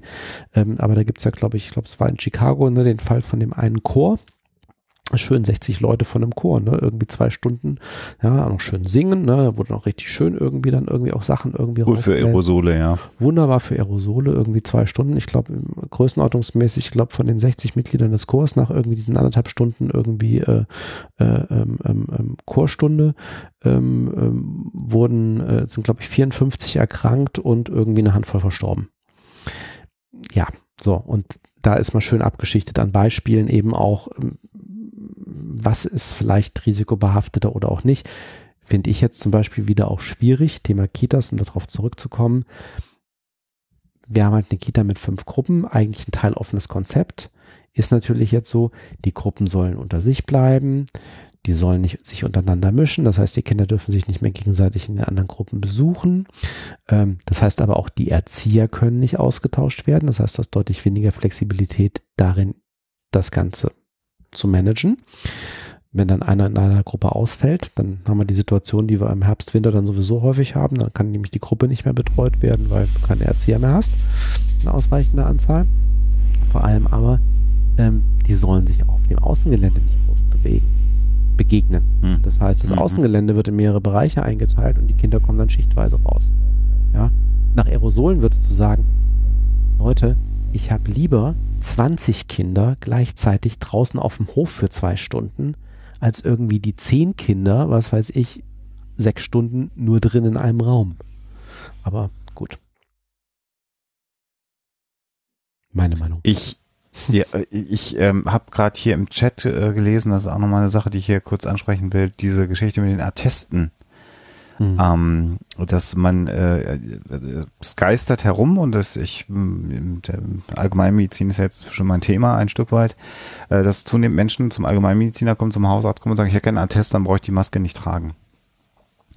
Ja, es gibt bestimmte medizinische Vorerkrankungen, die dazu führen, dass du unter Umständen so eine Maske nicht tragen musst. So. Mhm. Ähm, das sind meist aber auch Erkrankungen ähm, äh, von Patienten oder Menschen, die im Grunde genommen auch gar nicht mehr in der Lage wären, draußen rumzulaufen alleine. Also wir reden hier von Menschen mit massiven Einschränkungen der Lungenfunktionen, mhm. die tatsächlich diesen erhöhten Atemdruck, den du ja aufbringen musst, nicht mehr bringen können. Also klassisches Beispiel wäre jemand, der durch eine Krebserkrankung drei, äh, sagen wir, anderthalb Lungenflügel verloren hat. So. Die sind dann unter Umständen aus medizinischen Gründen nicht in der Lage, so eine Maske zu tragen. Äh, zwei Apo-Ohren, da, da könnte man sich ja so ein, so ein Strap hinterm Kopf vorstellen. Das mhm. würde ich gar nicht zusammen äh, gelten lassen, fragt hier jemand im Chat gerade. Ähm, also das wäre so ein Grund. Ähm, da gibt's dann aber im Grunde genommen äh, eine Alternative. Das sind die, das sind die Visiere, die man dann mhm. tragen sollte wenn man mhm. also diese Maske nicht tragen will, dann äh, im Visier. Und für alle, die das äh, jetzt hören oder für eine gute Idee halten oder das mitbekommen, äh, dass irgendwer sagt, das mache ich morgen auch. Äh, es ist tatsächlich so, dass äh, wenn man dann aber diese Maske auch mit Attest nicht trägt, man zum Beispiel auch nicht mehr in den öffentlichen Personennahverkehr darf oder unter Umständen kann einem sogar das Betreten von Geschäften äh, verweigert werden weil man dann sagt ja, okay, sie können keine Maske tragen, damit gefährden sie aber andere, dann muss leider jemand anders für sie einkaufen gehen. Und damit hat man dann im Grunde überhaupt nichts gewonnen, wenn man sich denn so ein Attest ausstellen will und denkt, ich bin total clever dann muss ich mich da nicht mit diesem nervigen Teil rumschlagen. Das kann ziemlich zurückschießen und es ist zunehmend so, dass das sich jetzt auch in der Ärzteschaft her herumspricht, äh, weil viele Ärzte und Ärzte überfordert waren im ersten Moment von dieser Bitte, ich möchte so einen Attest mhm. haben. Und einige verweigern das auch und sagen, hier, ich kann ihm, äh, schreib Ihnen, hier haben Sie Gesundheitsakte, gehen damit zum Gesundheitsamt und lassen sich vom Gesundheitsamt freisprechen. Und das funktioniert natürlich dann noch deutlich weniger, dass man mhm. da einen Freifahrtschein bekommt. Ähm, also insofern ist das auch verständlich, dass es mit Hörgeräten schwierig ist, äh, alles, alles nachvollziehbar. Das ist für Brillenträger wie ich bin auch total schwierig. Ähm, wie gesagt, da muss man sich überlegen, ob man so ein Visier äh, trägt. Ähm, und das ist ja nur, weil ich was an den Ohren sitzen habe, ähm, heißt das ja nicht, dass ich trotzdem andere gefährden darf. Da sind wir dann bei etwas, wo ich einfach sagen muss, hier müssen wir ein bisschen Rücksichtnahme üben, alle miteinander. Und mein Vater übrigens mit äh, 85 trägt auch zwei Hörgeräte äh, und der setzt sich auch artig eine Maske auf, mhm. äh, weil er einfach sagt, nee, das ist irgendwie, das ist mir alles zu wickelig. Ja. Also geht auch mit Hörgeräten. Wobei das Problem ist, und das, äh, die Erfahrung hat halt meine Frau gerade in dieses Wochenende gemacht, deswegen haben wir auch mal ein bisschen recherchiert, es kommt halt natürlich auch drauf an, ähm, wie stark es durchgesetzt wird, weil ähm, nämlich beim Bäcker dann auch äh, durchaus vor ihr, da sagte, ähm, gut, da kann man wieder alles zusammen, aber ich sag mal, ähm, dann ähm, am Sonntagmorgen, wenn dann irgendwie schon, äh, sorry, Klischee, aber es war halt real so, ähm, dann irgendwie ähm, äh, sorry wegen der Wortwahl im Vorfeld, ähm, der alte Sack in seinem Porsche dann irgendwie mal im Halteverbot vor den Bäcker fährt, um ohne Maske sich dann da halt irgendwie äh, da reinzustürmen ähm, und daraufhin der zweite ältere Herr, der schon irgendwie auch in der Schlange steht und sich so behelfsmäßig irgendwie zumindest mal so seine Strickjacke vor die vor, vor Mund und Nase hält, dann denkt, ach wie, der wird ohne Maske bedient, ja, dann brauche ich das ja auch nicht mehr, ja, und dann irgendwie seine, Strick, seine Strickjacke irgendwie fallen lässt. Ähm, und die aber halt auch bedient werden. Ja, und wenn du dann in dem Moment was sagst, du dann also auch erstens äh, dann irgendwelche Leute noch meinen so, ja, ähm, ähm, muss ja nicht und plan, aber du einfach eigentlich nur wissen willst, so, was ist denn jetzt die Politik irgendwie auch dieses Geschäftes? So nach dem Motto, mhm. es gilt eine Maskenpflicht. Es ist ja dann eben auch zum Schutz der Mitarbeiter an der Stelle. Die müssen ja auch den ganzen Tag da irgendwie zubringen. Ja, und ähm, dann mal festgestellt, ja, hier in Düsseldorf zum Beispiel, nach allem, was ich bis jetzt feststellen konnte, es gibt auch keine Bußgelder. Weder mhm. für die Maskenträger noch für die Geschäfte, wenn sie es nicht um durchsetzen. Und da muss ich natürlich auch sagen, mhm. ja, gut, sorry, dann kann ich auch nachvollziehen, wenn irgendwie sich da keiner dahinter hängt oder irgendwie das Fass aufmachen will, dann zu einem Kunden zu sagen, sorry, wir haben offiziell Maskenpflicht, aber ich bediene sie hier nicht. Äh, wo ich sage so, ähm, ja, dann. Und das ist immer das Problem, was ich jetzt heute aktuell, und dann bin, da, da gehe ich wieder weg von Sebastian, dann ist das Universum auch wieder ausgeglichen, mit der Freiheit von Menschen. Ne? Menschen sind häufig nicht in der Lage, mit Freiheit dann auch vernünftig umzugehen. Das muss man einfach mal ganz ehrlich sagen. Weil das natürlich im, im Sinne der, der Freiheit und wenn der Mensch denn Gutes tun würde, und hier kann der Markt jetzt auch schlecht regeln, das hat was mit Rücksicht zu tun, Sebastian, eine Maske aufzusetzen, oder? Ja, ja, aber es funktioniert ja auch sehr wohl. Deswegen hätte ich jetzt, wäre ich jetzt gerade Sven reingegrätscht, weil er gerade ein sehr paternalistisches ich war, ja, ja. Bild vertreten hat. Ja, ja, ähm, die meisten Leute tragen ja ihre Maske nicht, weil sie Angst haben, dass das Ordnungsamt gleich kommt. Also das ist ja, nee, nee. das wäre ja Wahnsinn, wenn, wenn man sagen würde, das ist maßgeblich. Die meisten Menschen tragen ihre Maske schlicht und ergreifend deswegen, weil gesagt wird, jetzt sind Masken zu tragen. So, ich glaube, ja. das, da, da bin ich fest von überzeugt. Ich glaube nicht, dass es ein tiefer Akt der Solidarität ist oder des gegenseitigen Verständnisses oder eine wohl abgewogene, bewusste Entscheidung gegen das Bußgeld oder so, sondern das wird gemacht, weil es jetzt eben alle tun. Und da finde ich, äh, merkt man sehr stark so diesen, wenn man will, Herdentrieb, beziehungsweise die, die Bereitschaft des Menschen oder den, den Unwillen des Menschen in einer Gruppe aufzufallen. Ja. Man möchte sich da an die Gegebenheiten der Gruppe anpassen und deswegen äh, glaube ich auch nicht, dass das äh, logisch ist, dass bei deinem Bäcker sich kaum jemand oder die, die, der Porsche-Fahrer nicht dran hält, weil das Ordnungsamt nicht kontrolliert. Das finde ich dann nee, etwas verkürzt. Nein, nein, äh, verkürzt schon, aber es geht halt einfach so, es ist halt an der Stelle für keinen der Verantwortlichen irgendwie auch tatsächlich äh, unabhängig von, von dem Herdentrieb äh, ein Druck, da etwas zu tun.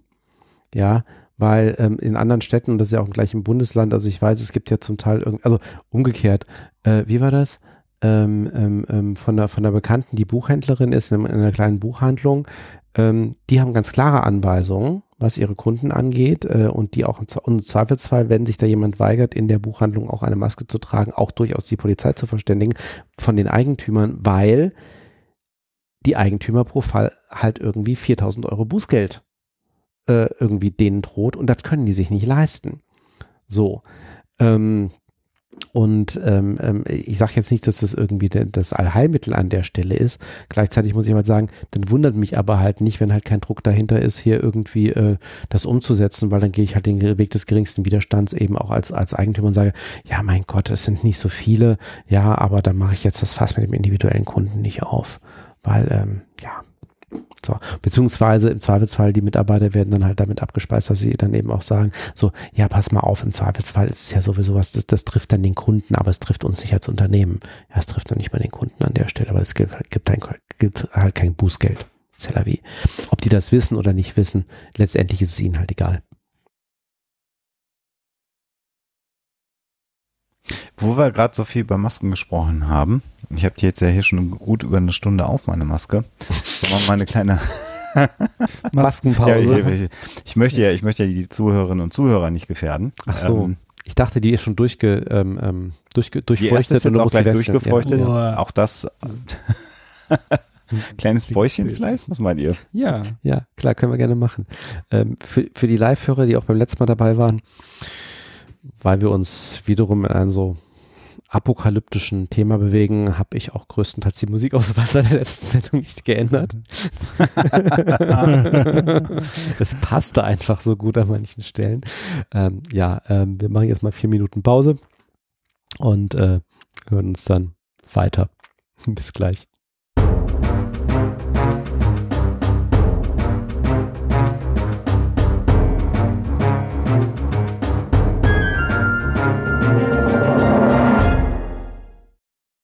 So, Backofen ist angemacht.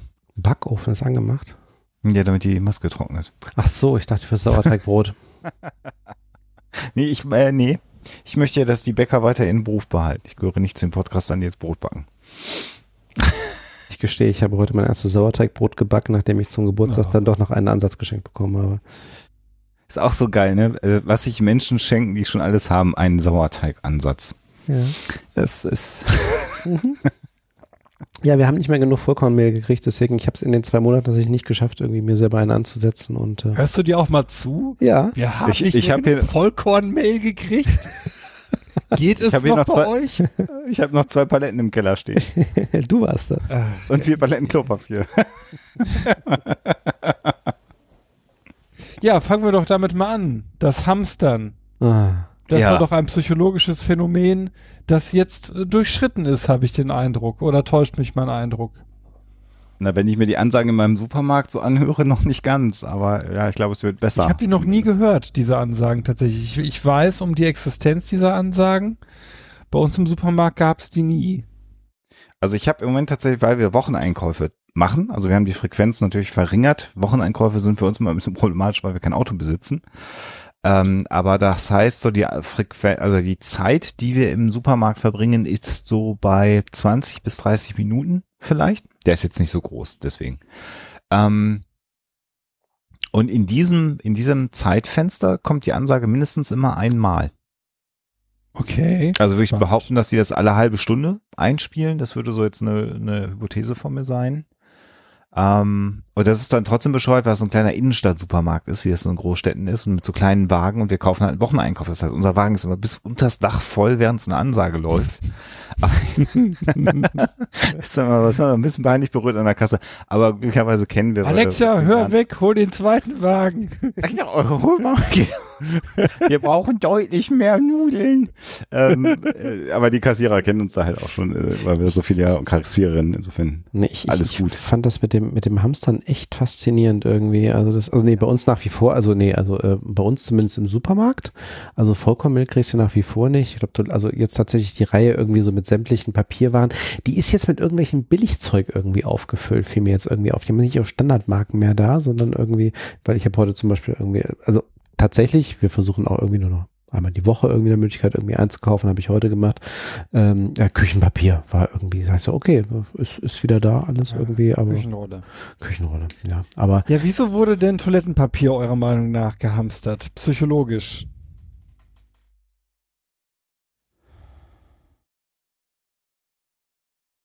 Also Hamstern per se, äh, psychologisch kann ich mir ja vorstellen, aber ich habe tatsächlich bis heute ein Problem äh, das Klopapier einzuordnen. Ich habe da einen sehr Vielleicht, einfachen Erklärungsansatz. Hm. Mach das. Erklär's mir endlich und ich werde ihn dann als meinen verkaufen und damit reich und berühmt werden wahrscheinlich. Ja, das, äh, ich habe Gott sei Dank das auch schon in einem anderen Podcast kundgetan, insofern kann ja. ich das jetzt. Ja, ist ja von mir nachweisen. abgeschrieben, das wissen ja alle. Ähm, und zwar ist es der Umstand, durch etwas leicht und einfach zu kaufendes, das wiederum Gegenstand des Alltags ist, Kontrolle in sein Leben bringen zu können. Okay. Ich bin also, vorbereitet. Also jeder braucht Toilettenpapier. Ja. Jeder braucht Toilettenpapier. Toilettenpapier ist billig. Ich kann mir mit jedem Gehalt relativ viel Toilettenpapier leisten. Und dann fängt auch noch der Nachbar an, das auch zu machen. Das, da sind wir nämlich wieder bei der Imitation. So, ach, alle, alle kaufen Toilettenpapier. Da muss ich auch Toilettenpapier kaufen, bevor es keins mehr gibt. Genau. Und dementsprechend, glaube ich, kommen diese Faktoren zusammen bei der Frage, wieso Toilettenpapier und nicht, äh, keine Ahnung, äh, Plastikstrohhalme. Äh, geht gar Wasser. nicht mehr. Ihr wisst, also, Wasser. Wasser ja. war ja am, war am Anfang auch. Bei uns Stück weit. wurde das. Nudeln, ne? Wasser, Mehl, Reis und Toilettenpapier. Und ich habe Wasser, und Mehl, Reis, Nudeln, Küchenrolle noch, aber äh, ich habe alles bis auf Küchenrolle und Klopapier verstanden. Ja. Also klar, Nudeln, Nudeln, irgendwie äh, Fertigsoßen etc. Wie, wie, wie genau. sagte jemand noch, noch kurz, kurz vom Lockdown irgendwie bei einer, bei, bei, bei einer Feier, ja, ähm, alle Nudeln außer irgendwie äh, Barilla Vollkorn, aber die schmecken ja auch scheiße. Ähm das war echt irgendwie ähm, faszinierend. Ja, aber das ja, stimmte ja, ne? Also ja, die Bio-Vollkornprodukte, die sind nicht genommen worden. Ja, die waren ja auch zu teuer. Ja. Da sind wir wieder bei, bei jedem Gehalt und den Schwe großen Mengen. Schwelle, also, ja. Also Meinst du, das ist eine Kostenfrage? Ich glaube, es war eine reine Geschmacksfrage. da hat man sich dann nichts mehr vorgemacht, hat das Zeug gefressen, weil es gut ist. Ich kaufe das, was ich mag. Wenn ich schon ja. nicht mehr raus darf und bald tot bin, dann gibt's richtige Nudeln. Aber auch die Hefesachen irgendwie, als, als ob die, also bei den Bäckern gab es ja irgendwie nie irgendwie Nachschubprobleme, ne? Aber jeder hat. Nie. Nee, hat irgendwie äh, äh Hefe, Hefe und Mehl und sonst irgendwas gehamstert. Unglaublich. Also das, äh, ähm, ja. Grund, Grundnahrungsmittel an der Stelle. Und äh, ich war, einmal war ich echt konsterniert irgendwie. Es ist ein einziges Mal passiert, dass ich irgendwie einkaufen war. Ähm, äh, in den letzten zwei Monaten und irgendwie auch Milch eingekauft hat und mir dann irgendwie tatsächlich auch so mal, ja, sie dürfen aber nur fünf Pakete.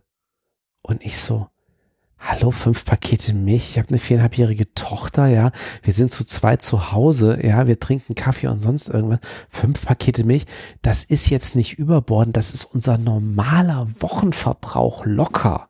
Ja, und es In ist einer nicht, Woche fünf Liter ist nicht viel. das ist überhaupt nicht viel. Nein, ja, überhaupt drei nicht. Leuten. Hallo?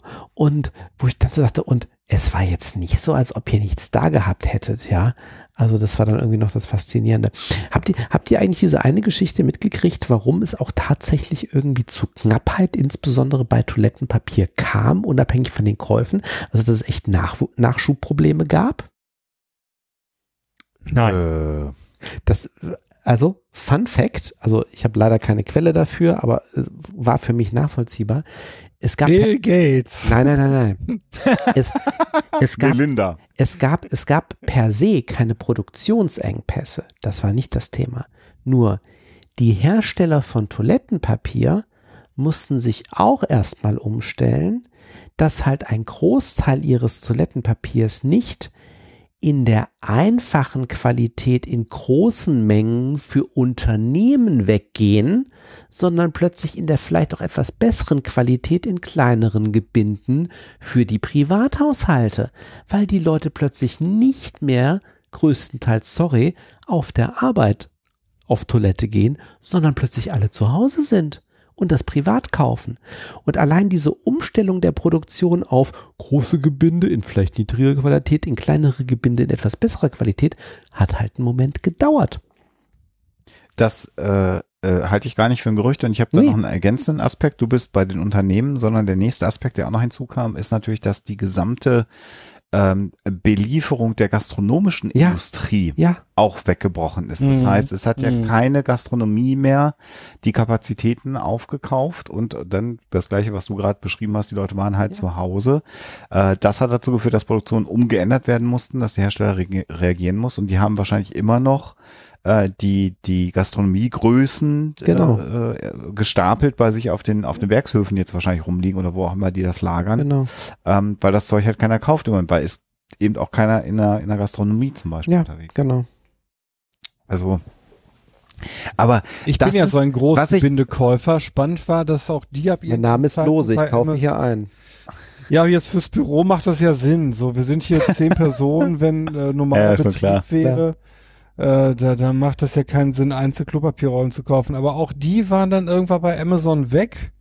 Und ich beobachtete seitdem so aus Spaß eigentlich, welche Klopapiere kann man bei Amazon jetzt wieder kaufen, welche nicht. Man konnte jetzt wieder, und ich habe auch direkt zugeschlagen, ich schaue gerade drauf, 24 abgepackte Rollen, vierlagiges kaufen. Das fünflagige, das ich sonst immer gekauft habe, das ist seit jetzt mittlerweiter, das ist ja mein Gott. Mitarbeiter bei Bartuschek sein, ich sag's dir. nee, also das fünflagige ist jetzt seit drei Monaten ausverkauft. Das Aber das mehr. fünflagige Toilettenpapier. Sebastian, da ist doch viel weniger drauf auf der Rolle. Also das ist doch, Also für die Aber gut. Praktikumsbewerber im Chat, Naja. ne, also es gibt nur vierlagiges im Moment. Momentan haben wir nur vierlagiges Toilettenpapier. Wir entschuldigen uns jetzt schon bei unseren ich Praktikanten. habe, ich, ich glaube, ich habe noch nie fünflagiges Toilettenpapier benutzt. Ich auch muss nicht. dich mal wieder es ist sehr das angenehm, um das mal so zu sagen. Sonst hätte ich es ja nicht weiter genutzt. Das kann ich mir von meinem Podcast-Einnahmen nicht leisten, Herr Bartuschek. Ja, bei mir zahlt ja die Staatskasse. Das ist gut. Das ist auch richtig so. Ich finde, das Oh ist äh, bei deiner Arbeit. Tatsächlich Das ist Toilettenpapier auch, das habe ich mal recherchiert, du zahlst gar nicht so viel mehr pro Rolle. Wenn du die Kosten pro Rolle bei der Toilettenpapier siehst, unterscheidet sich das gar nicht so großartig. Es geht echt über die Menge. Also klar, wenn du jetzt zweilagiges gegen fünflagiges ver vergleichst, wahrscheinlich schon, aber ob du jetzt dreilagiges oder vierlagiges oder vierlagiges oder fünflagiges nimmst, das macht nicht viel aus, die eine Lage.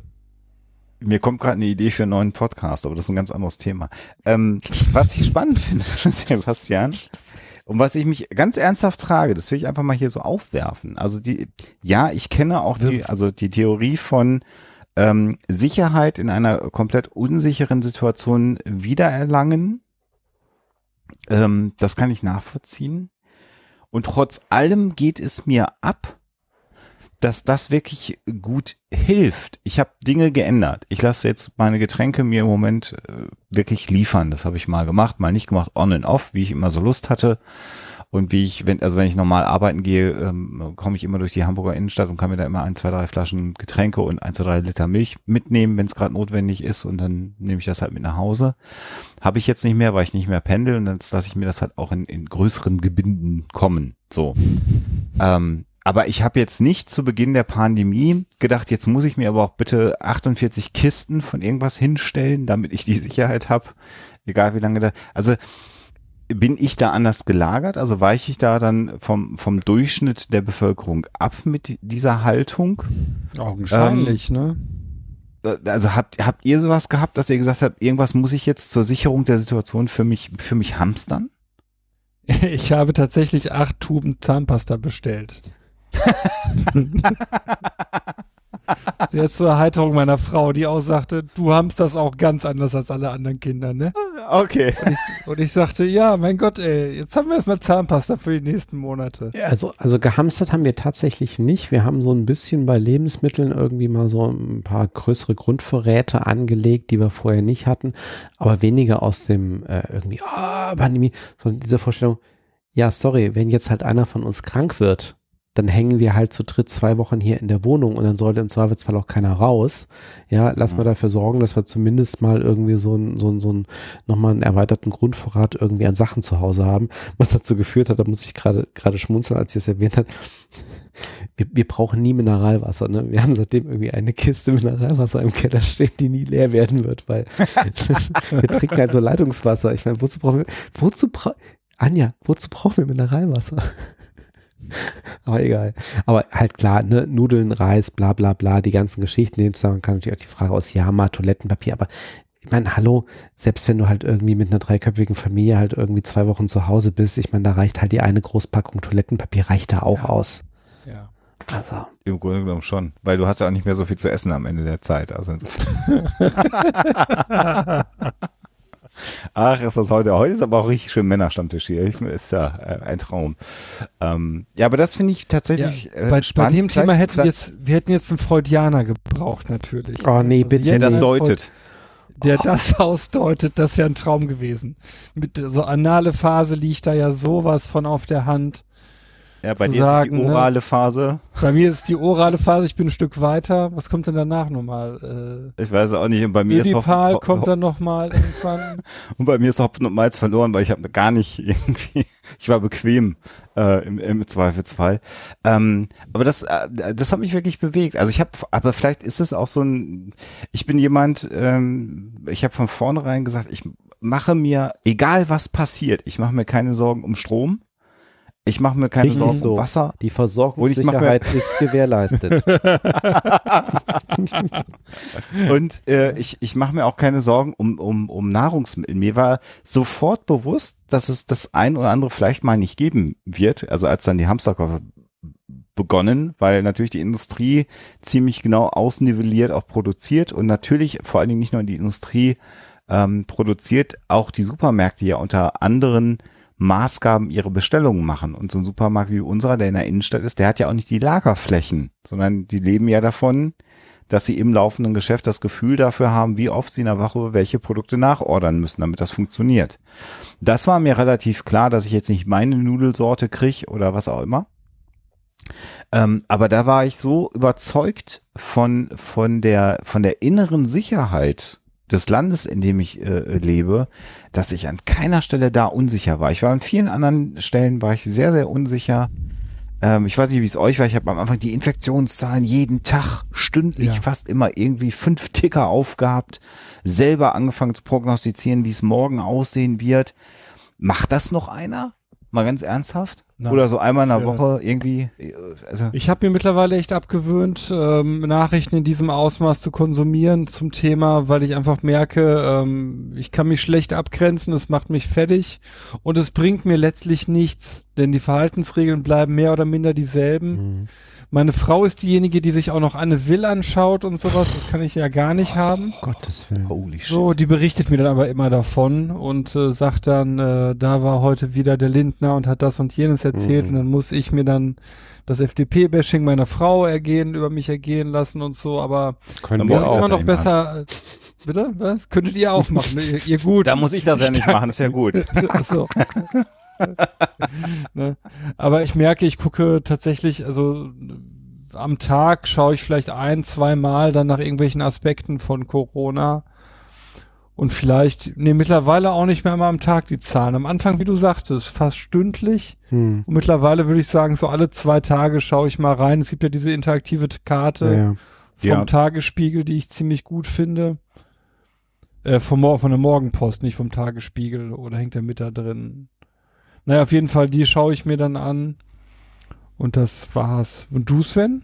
Ja, nee, also äh, wie gesagt, also, ich habe ja allein die Situation, dass ich äh, beruflich äh, haben wir halt, also wir haben es jetzt runtergeschaut auf zweimal die Woche, aber irgendwie eigentlich dreimal die Woche irgendwie neun Uhr morgens als erstes erstmal irgendwie äh, Corona-Call irgendwie fürs Unternehmen und natürlich wird, wird dann auch so die Gesamtsituation dann auch äh, äh, Welt oder wesentliche Länder da eben auch mal kurz referiert, aber äh, selbst selbst unsere entsprechenden Kollegen sind schon hingekommen zu sagen, naja, äh, sorry, äh, die wesentlichen Headlines kriegt er aus Nachrichten, ja, und wir diskutieren dann eher die Sachen, die halt laufen und nebenbei, also ich, ich habe tatsächlich, ich muss es mal rausschmeißen, ich habe mir auch irgendwie den RSS-Feed vom, vom Robert-Koch-Institut, hatte ich mir auch mal irgendwie mit abonniert bei meinem RSS-Reader, ähm, aber da gucke ich ehrlicherweise nicht mehr rein. Also ich könnte dir momentan nicht sagen, wo die deutschen Zahlen sind. Ähm, ich fand fand irgendwie dieses eine Meme, was mal irgendwie rumging zwischendurch, so von wegen hier auch äh, Star Trek, so Situation Report irgendwie, ja, so äh, gefühlt so jeden Morgen, ne, irgendwie so der Captain wacht auf mhm. und sagt, was ist der aktuelle Lagebericht, ne, und oh, und dann erstmal Nachrichten gucken, so, so, wozu? Ja, also, mhm. ähm, also es gibt immer noch mal so, ähm, also Entwicklungen sind dann interessant, ne? Also wie zum Beispiel also auch die Narrative sich dann ändern, also auch ne die die Situation in Schweden, ja, was war ja irgendwie häufig so, ja, guck mal, die Schweden, die machen ja gar nicht so harte Maßnahmen und so weiter und guck mal, denen geht's doch aus gut, ja, auch gut, ja, jetzt haben sie irgendwie die höchste Todesrate irgendwie äh, per capita im Moment, ja, und ähm, sagen, ja, vielleicht irgendwie an der einen oder anderen Stelle ist dann vielleicht doch nicht so clever gewesen. Ähm, äh, ja, also ähm, das sind so Sachen, die man irgendwie mitkriegt. Aber, ähm, oder wir hatten, also, wo man dann nochmal ein bisschen genauer hinguckt, sondern eher auch Einzelfälle. Ähm, wir hatten jetzt tatsächlich auch in der Belegschaft den ersten Todesfall mhm. ähm, in Russland. Ähm, wir haben extrem wenige Fälle bei uns. Wie gesagt, wir sind auch extrem früh halt irgendwie in, in, in, in Homeoffice gegangen. Also wir haben über Wochen hinweg hatten wir insgesamt, wir haben eine Belegschaft von, von über 11.000 Mitarbeitern, ähm, zwölf Fälle bestätigt. Okay. So, jetzt muss man natürlich, also erstens, wie gesagt, sehr viele natürlich, weil das Ganze ist bei uns engmaschig. Entweder arbeiten die Leute in Kraftwerken, ja, und werden da halt irgendwie engmaschig begleitet, oder es sind halt eben Jobs wie meiner im Büro, die Leute sind halt seit zwei Monaten im Homeoffice. So. Das heißt, mhm. selbst wenn da irgendwie jemand ist oder wenn da jemand war, du hast halt dann eben auch keine Weiterverbreitung irgendwie unter Kollegen. Wir arbeiten nicht im mhm. Gesundheitssystem, ne? So. Und gerade haben wir so ein paar kritische Funktionen, die wollen wir natürlich dann eben auch schützen. Ähm, und jetzt aber war auch der Fall dann irgendwie mit Russland, da sagt die Kollegin auch, ja, ähm, das ist höchstwahrscheinlich an den ganzen Umständen. Wir müssen halt mal gucken, ob wir halt eine offizielle Bestätigung kriegen, weil Russland als Land zum Beispiel ähm, bestätigen halt Todesfälle nur dann, wenn es eine Autopsie gibt und bei der dann eben auch eine Covid-19-Infektion mit festgestellt wird. Dann zählen die das als Covid-19-Todesfall. Deswegen, wenn man sich die Zahlen anguckt, die haben relativ viele Infizierte, daraufhin aber eine relativ geringe ähm, Sterblichkeitsrate, weil die anders mhm. zählen ja, die Diagnostik ist halt irgendwie anders. Damit beschäftigst du dich dann irgendwie. Aber äh, nee, ich verfolge die Zahlen nicht mehr. Es ist, ähm, wie gesagt, ähm, die Sachen, die dann irgendwie interessant sind an Änderungen, gerade für mich dann nochmal irgendwie persönlich oder eben berufsbezogen. Ah, pass mal auf, das passiert jetzt in Großbritannien, das passiert jetzt irgendwie in Schweden oder in den USA. Ja, aber ähm, nicht, nicht, nicht, wie das jetzt von Tag zu Tag sich weiterentwickelt. Aber dann ist doch die spannende Frage jetzt bei einem N von drei, äh, würde ja der gute Allgemeinpsychologe sagen, da scheint ja etwas Allgemeinpsychologisches abzulaufen. Warum ist das so? Sind wir hinreichend gefüttert mit Informationen? Kann man diesen, diesen Wunsch nach Informationen nicht mehr aufrechterhalten, weil daraus nichts folgt? Oder was glaubt ihr, was ist das psychologisch? Ich glaube zum einen äh, äh zwei Dinge. Das eine ist, das haben wir schon mal gesagt, also diese, diese äh, anfängliche, dieser Stress, diese Angst. Also ich habe die Zahlen einfach auch aus Angst verfolgt, weil ich einfach hm. sehr besorgt war, was jetzt ja. passieren wird. Ja. Ähm, und äh, äh, du hast es vorhin eingangs schon gesagt, Sebastian, wir sind nicht in der Lage, als äh, Geschöpf so lange in diesem Angst, Stress, Fluchtmodus zu verweilen. Da habe ich mich im Grunde genommen viel zu lange drin aufgehalten mhm. in diesem Modus, ähm, was das angeht, weil, und das ist dann die zweite Hälfte der Antwort auf deine Frage, und das, das ist genau das, was du sagst, es mir auch überhaupt nichts bringt. Mhm, ja. Äh, das ist ja das zweite, ähm, die Verfolgung der Zahlen äh, hat keinerlei Auswirkungen gehabt auf mein Handeln, im, äh, weil ich habe eben drei Tage bevor wir in die Kontaktbeschränkung gegangen sind, schon zu Hause gesessen und gearbeitet mhm. äh, und mhm. war nicht mehr unter Leuten und bin einmal in der Woche, wenn es eben gerade ging, nur noch einkaufen gegangen und die Geschäfte waren auch alle zu und im Park habe ich dann halt zwei Meter Abstand gehalten von anderen Leuten, die im Park spazieren gegangen sind und damit egal wie die Zahlen eskaliert wären, ich habe diese Zahlen, kann ich nicht mehr in Bezug auf mich setzen, so, weil ich alles mache, damit es nicht passiert. Und warum sollte ich mich dann weiter mit diesen Zahlen stressen und mir weiter mhm. Angst einjagen? Und deswegen habe ich es aufgegeben. Das ist meine Beantwortung deiner Frage. Mhm. Jetzt können wir mal gucken, ob ja. wir auf ein N von drei kommen, was genauso wäre. Mhm. Ja, also äh, sehe ich genauso. Ne? Am Anfang erstmal so dieses, ich brauche mehr Informationen, ich brauche mehr Informationen. So, und dann fängst du halt irgendwann an, an zu filtern und wie, genau wie jemand, also wie Alexander gerade gesagt hat, auch jemand im Chat gesagt hat, ähm, irgendwann hast du keinen Erkenntnisgewinn mehr. Also du filterst dann irgendwie deutlich mehr und vielleicht gibt es noch das eine oder andere. Also mhm. ich weiß nicht, wie es euch geht. Also äh, irgendwann so Sachen abgespeichert. Ne? Also genau das, was, was auch äh, ähm, Sebastian vorhin sagte. Äh, ich bin auch kein Merkel-Wähler ich habe sie auch zwischendurch natürlich gefeiert, weil Gott sei Dank, ja, also allein also kommunikativ, so nach dem Motto, die Frau hat's verstanden, sie kann es selber in Worte fassen, so sonst irgendwas, ja, äh, während gewisse irgendwie Landesväter dann halt immer noch irgendwie darum so, äh, was ein R-Faktor? Ähm, hallo, ja, also sorry, also ähm, wo ich aber sagen muss, irgendwann kommt, bin ich zumindest darauf gekommen, so gibt es neue Äußerungen aus bestimmten Richtungen? Gibt es mhm. etwas signifikant Neues von Kollegen Drosten? Gibt es irgendwie was signifikant Neues von der Kanzlerin? Ja, ähm, bis hin zu dem Punkt, so nach dem Motto, was macht denn Herr Söder im Moment? Was ich nie von mir gedacht hätte, also jetzt, ich will jetzt auch nicht Herrn Söder feiern, um Gottes Willen, ja, aber so in diesem schönen, schönen politischen, irgendwie quasi Kampf in Anführungsstrichen zwischen Söder und Laschet, muss ich dann irgendwie sagen, so, ja, ähm, zeitweise war dann schon klar, von wem irgendwie meiner Meinung nach irgendwie die vernünftigen Vorgehensweisen irgendwie mal kamen. Ja, ähm, wie gesagt, ist jetzt auch nicht unbedingt so. Aber dann springst du halt auf diese, irgendwann hast du halt diese Informationsquellen gefiltert und sagst so, nee, sorry, so wie ich so, ich brauche jetzt nicht irgendwie jeden Tag die aktuellen Zahlen vom RKI.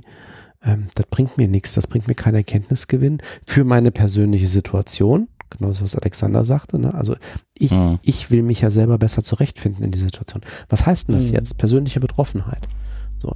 Dann, und beziehungsweise umgekehrt, wo suchst du aktiv nach Informationen? Sobald hier irgendwie was rumging, sei es über die Kita, sei es über die Arbeit, sonst irgendwie, ah, gibt es denn was Offizielles von der nordrhein-westfälischen Landesregierung dazu? Ist ja schön. Mhm. Und dann guckst du irgendwie, sagst, mhm. ach Moment mal, das ist ja was aus Sachsen das trifft ja bei uns gar nicht zu. Also am Anfang auch schön, wie sie es auf die Reihe gekriegt haben, ne? Im, im, im Föderalismus irgendwie dann doch einigermaßen zusammen. So, jetzt hast du 16 verschiedene Vorgehensweisen oder zumindest Zeitpläne. Ja, und jetzt fängst du wieder an zu filtern und zu sagen so, gibt es denn da was Aktuelles von der Landesregierung? Gibt, Thema von vorhin, gibt es zum Thema Bußgelder denn irgendwelche Verlautbarungen von Düsseldorf? Ach nee, gibt's nicht, ja, doof.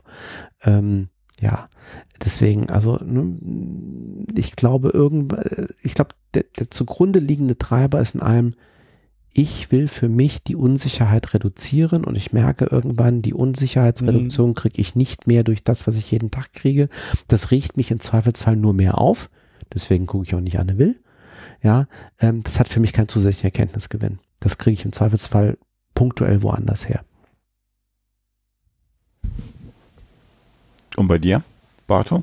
Ja, nee, im Prinzip äh, habt ihr beide schon in Summe das genannt, äh, was ich jetzt auch hätte beitragen können. Also der Hauptpunkt war tatsächlich für mich dieses, ich muss ehrlich sagen, ich, ich habe das gar nicht mit so großer Sorge für, für Volk zu Beginn, sondern eher mit so einem boulevardesken Interesse zu sehen, wie sich da die Kurve gestaltet und dass es tatsächlich sich so gestaltet, wie vorhergesagt wurde. Mhm. Und dann kam so der Punkt, wo ich mich fragte, okay, was heißt das jetzt für uns? Dann habe ich mir sehr viel lokale Nachrichten auch angehört, hier aus Herne, aus dem Ruhrgebiet, äh, aber allerdings auch, um für das Unternehmen Entscheidungen treffen zu können, weil wir natürlich davon auch betroffen ja. sind, wenn verschiedene Kommunen unterschiedlich reagieren, was da ja nochmal zu der Landessache hinzukam. Mhm. Ähm, so dass wir da drauf schauen mussten. Und dann kam irgendwann zu dieser Punkt, wo ich alles Mögliche jeden Tag gelesen habe und dann aber merkte, es macht mich unzufrieden. Es macht, äh, das bringt mich tatsächlich auch nicht weiter, weil ich kann daraus keine Handlungsempfehlung mhm. ableiten.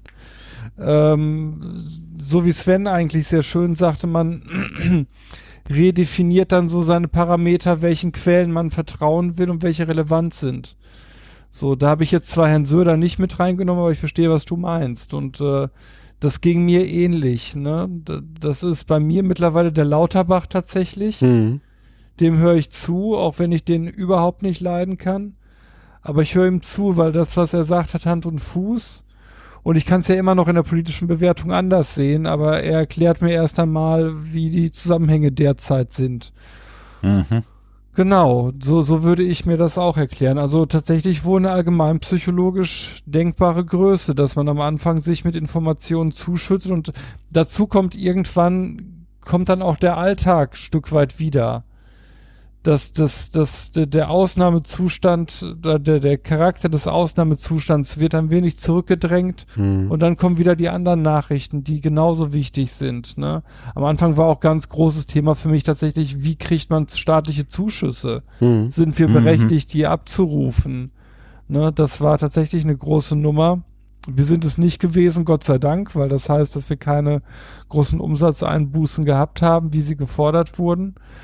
Aber mhm. da habe ich schon viel Zeit drauf verbracht und äh, auch hier so die Kolleginnen und Kollegen im Büro, die sich da mit äh, rein vertieft haben.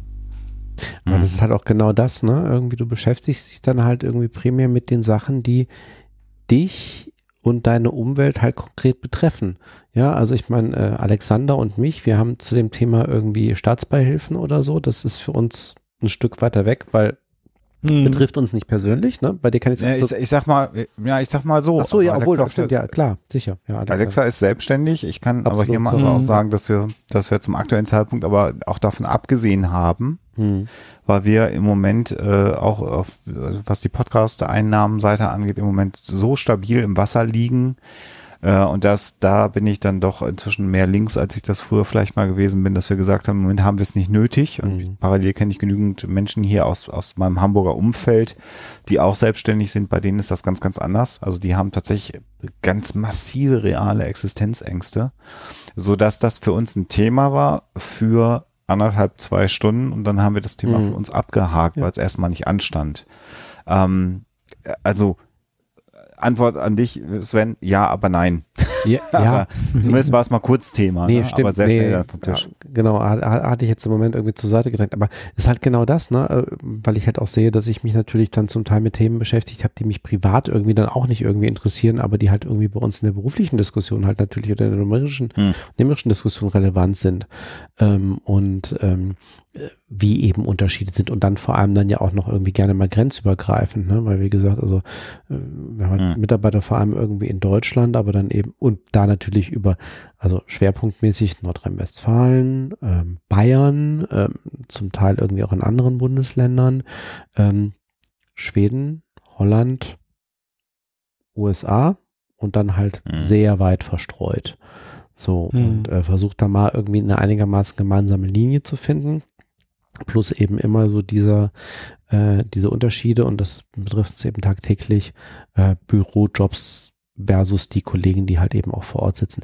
Sachen, an, an, an die du auch einfach nicht denkst, ja, wo dann eben auch die Kollegen sagten, ja, nee, wir haben momentan noch kein Problem, ähm, aber ähm, äh, wir haben ja zum Beispiel dann irgendwie an unseren Kraftwerkstandorten Revisionen da werden dann ja mal so für zwei Monate oder so wird ein Kraftwerk dann halt dicht gemacht, weil eben halt Wartung ist, ja, oder eben äh, äh eben auch geforderte Abnahmen dann äh, aus technischer Seite, dann eben ähm, gemäß irgendwelcher Vorschriften. Ähm, ansonsten verlierst du auch deine Betriebsgenehmigung im Zweifelsfall, je nachdem, worum es da geht. Da muss man auch sagen, Hut ab, also auch an ganz vielen Stellen, wo man auch gesehen hat, wo auch Behörden natürlich relativ schnell sehr flexibler geworden sind und gesagt haben, sorry, wir gucken uns ganz genau an, was da gefordert ist, weil uns ist klar, ähm, während so einer Revision hast du halt dann eben ein paar hundert Fremdfirmenmitarbeiter auf deinem, an deinem Standort. Ja. Und äh, was ich zum Beispiel nicht gesehen habe, ist so, ja, da haben wir Probleme, noch nicht mal am Standort, weil das können wir irgendwie einrichten, aber die kriegen keine Unterkünfte vor Ort, unsere Fremdfirmen, mhm. weil die Hotels sind halt zu. Die können uns kein Personal stellen, weil das kann da nicht übernachten. Hm, macht Sinn. So, und äh, dann beschäftigst du dich halt mit solchen Themen, ja, und versuchst sie halt irgendwie auf die Reihe zu kriegen. Und alles andere, was halt irgendwie nur deine Unsicherheit erhöht, lässt du dann halt irgendwo links liegen. Hm. Hm. Aber apropos Unsicherheit, was mich mal persönlich interessiert ist, ähm, die Maßnahmen in Deutschland werden ja jetzt zurückgefahren. Mhm. War es der richtige Zeitpunkt? War es zu früh oder war es zu spät? Aus das wissen wir in zwei Wochen.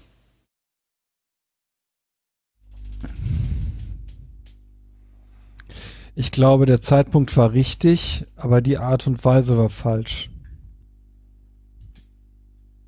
Ja, auch eine gute Antwort. Mhm. Also ich finde, man, wir reden über die Bundesliga und über Fitnessstudios und wir haben keine Konzepte für die Schulen und die Kitas. Mhm. Mhm. So, das, das ist äh, ne, ja. für mich nicht nachvollziehbar.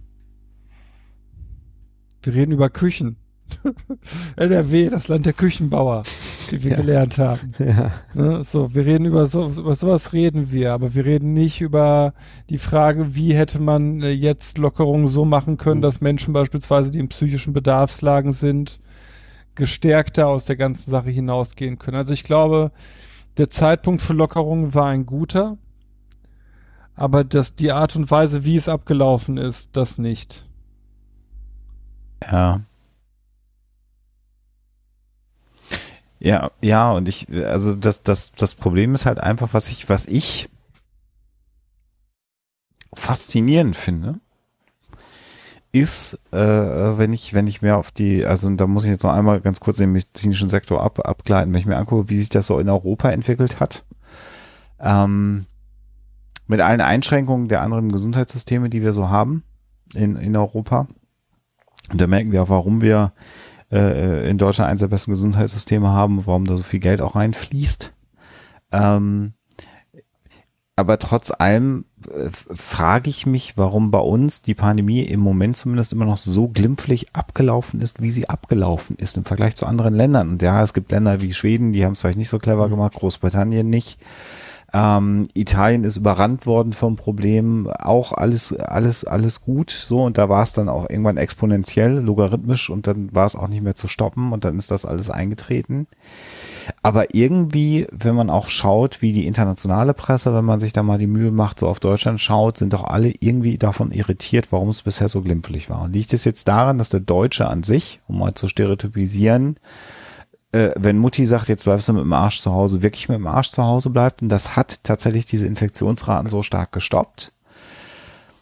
Ähm, ist es die, die, die maximale Überversorgung von medizinischen Einrichtungen, die wir in Deutschland haben, die einfach jeden kritischen Fall sorgsam aufnehmen konnte, ohne Zeitverzug, die zu den glimpflichen Verläufen geführt hat? Oder gibt es noch einen Faktor, den wir alle nicht kennen, der dazu geführt hat? Naja, ein äh, Faktor ist, ist relativ klar, nur das ist der, den man nicht hören will. Das ist der Faktor Glück. Ja, so, und darauf wollte ich hinaus. Und das ist jetzt natürlich die Frage, wenn jetzt die, die, die Öffnungen stattfinden, so wie sie stattfinden, wenn es der Faktor ist, das ist ein schönes Stichwort, das du mir da gibst, Sebastian, ähm, bleiben, bleiben wir glücklich, um im Bild zu bleiben. Ne? Das ist, das ist das, worüber ich so sinniere. Und das, mhm. Äh, und das ist die Frage, ob du es jetzt oder in zwei Wochen oder in vier Wochen machst und ob du erst die Kitas aufmachst und dann die Bundesliga spielen lässt. Also all das mal richtig, wie du sagst, der Weg völlig bescheuert und was diskutiert worden mhm. ist. Aber die Frage ist, bleiben wir glücklich, mhm. äh, wenn wir das, das haben, oder bleiben wir nicht glücklich?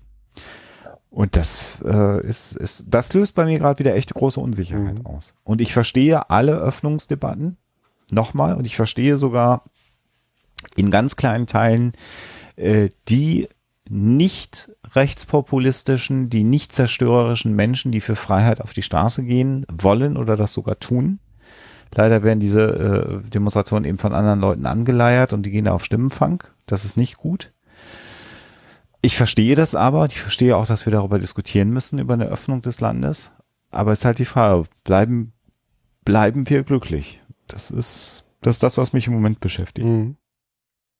Ja, über mich selber hinaus, weil ich ja. bin, ich bin safe. So, ich muss mir um gar nichts Gedanken machen. Wenn ich mit meinem Arsch zu Hause bleibe, passiert mir halt auch nichts. Weder beruflich noch, noch gesundheitlich. Ja gut, aber das ist ja, ähm, ne, ne, wie gesagt, und das ist glaube ich auch das, was, äh, also ähm, äh, widerspricht, wenn ich falsch liege, aber natürlich auch zum Teil mit Sicherheit auch irgendwie ein Stück weit äh, Sebastian mich halt eben umtreibt, ist, äh, ich meine, selbst wenn wir zu Hause irgendwie bleiben könnten, was wir, was mhm. wir nicht dauerhaft können. Irgendwie haben wir halt mhm. immer noch die Kids etc., die wir halt irgendwie ja. dann in Kitas oder Schulen irgendwie schicken und diese auch jenes. Und natürlich dann eben, du ständig in einem Spannungsverhältnis drin bist. Ja, ähm, natürlich könnten sie von mehr Sozialkontakt auf jeden Fall profitieren, aber ne, wie viel davon ja. ist jetzt richtig? Ähm, ja. ähm, welches Risiko will man an der Stelle eingehen und da bist du halt auch komplett in der Unsicherheit, weil du halt nicht weißt, du fängst dann an zu mutmaßen, welche, welche, welche Bekannten in deinem Freundeskreis mit Kindern dann irgendwie wie viel Kontakt mit anderen haben oder sich selber. Ja, ne? das, das ist ne? ganz spannend, dass du das sagst, ja. Ne? Das man, ist, geht, man überlegt dann, wie halt haben das wohl Müllers? Genau. Ne? Da weiß er, Müllers jetzt ein paar. Genau. Ne? Also, die waren ja schon ja. immer so seltsam. Wahrscheinlich treffen die sich auch mit ja, oder, Meyers. ja, oder du weißt es halt auch so nach dem Motto, ja, die wohnen da und da und die haben ganz viel Kontakt mit irgendwie allen möglichen Nachbarn, das ist relativ offen. Da fährst du doch lieber sicherer irgendwie mit dem Pärchen, mit der einen Tochter, wo vielleicht irgendwie ja. der eine auch noch irgendwie so ein bisschen germophob ist. Social ja. Awkwardness. Ne? Genau so, mhm. so. Und dann fängst du halt irgendwie so, egal. Äh, das ist, glaube ich, so ein bisschen das, ähm, worauf wollte ich hinaus? Ich, ich, also wenn ich darüber nachdenke, mir geht's genauso. Ich weiß auch nicht, wo es hinläuft äh, ein, ein, ein etwas, äh, eine etwas zynische Ader in mir sagt, nein, Deutschland wird offiziell keine zweite Welle erleben. Weil ähm, wenn wir jetzt schon irgendwie die Grenzwerte irgendwie für irgendwie eine, eine neue Verschärfung irgendwie in einzelnen Regionen so hochschrauben, ähm, dazu kommt dann noch der psychologische Effekt, ja, ähm, ähm, ähm, dann, also unbewusst, dann teste ich doch einfach weniger Leute. Wenn ich die Anzahl an offiziellen Fällen nicht habe, ja, dann fällt es vielleicht irgendwie am Ende des Jahres in der Übersterblichkeit auf, ja, aber nee, wir, also wenn es erstmal einen Grenzwert gibt, äh, zu dem dann irgendwelche Verschärfungen wieder kommen, ähm, dann wird dieser Grenzwert nicht erreicht werden. Also da muss es schon ganz schlimm kommen. Das mag jetzt irgendwie zynisch klingen, aber das sehe ich halt auch irgendwie als Mechanismus an ganz vielen Stellen, ähm, weil ähm, da wird dann im Zweifelsfall von vielen Seiten was zusammenkommen, ähm, dass es halt irgendwie dann dazu nicht mehr kommt. So. Und damit bleibt dann auch die zweite Welle aus. Offiziell. Ne? Also jetzt, also nennt es Verschwörungsmythos, aber irgendwie jetzt tatsächlich. Ich wollte gerade sagen, das ist aber jetzt ich weiß, dann du beim anderen ja, Thema, was ich beackert Ich weiß, ich weiß, ich weiß, ich weiß, ich weiß, ich weiß. Aber also nee, aber das, das sind halt auch die Gedanken, die ich habe. Also ne, also auch in dieser ganzen Diskussion ja ähm, ähm, ist ja schön, dass wir jetzt öffnen, aber was machen wir denn, wenn es wieder schlimmer wird? Und ab wann heißt es denn schlimmer? Hm, naja. Ja, es, es, ist ja, es ist ja, ja, gut, aber das ist, da können wir jetzt drüber diskutieren, was heißt denn eigentlich schlimm? Und äh, da sind wir wieder bei dieser leicht zynischen Debatte. Sind die denn an dem Virus gestorben oder mit dem Virus? Und diese alte ähm, Debatte um die Mortalität, das ist ja, mhm. Ja, geht ab vom Thema. Aber lass uns doch vielleicht nochmal was, was äh, Psychologisches mhm. machen. Entweder jetzt oder nach einer Pause. Ich weiß nicht, wie es bei euch so ist. Oh. Ja, jetzt sind wir durch. Oh, ich, ich schaue gerade auf die Uhr. Ja, schauen ja, wir auf den Wir können auch eine schnelle Pinkelpause machen. Eine schnelle Pinkelpause. Guck also ein kurzes Stück. Ich guck mal. Äh, tatsächlich, das, das kürzeste, was ich hier habe, ist schon wieder eins von der letzten Sendung. Vier Minuten. Auch wieder. Können wir gerne machen. Machen wir noch vier Minuten Pause, dann kommen wir zurück. Und dann, dann machen wir nochmal richtig Psychologie gleich. Machen wir. So. Bis gleich. Bis gleich.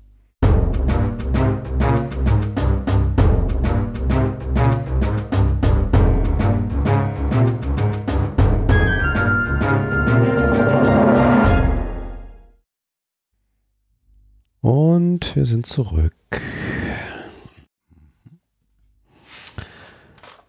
Ach ja. Ja, wir haben ja einen Elefanten im Raum, der die ganze Zeit schon immer wieder ange äh, anklingt, den wir aber noch nicht thematisiert haben, so richtig. Oha. Ihr wisst, was ich meine. Natürlich wisst ihr es. Aber sagt selbst. Attila, nein? genau, genau diese ganze Schiene. Oh Gott.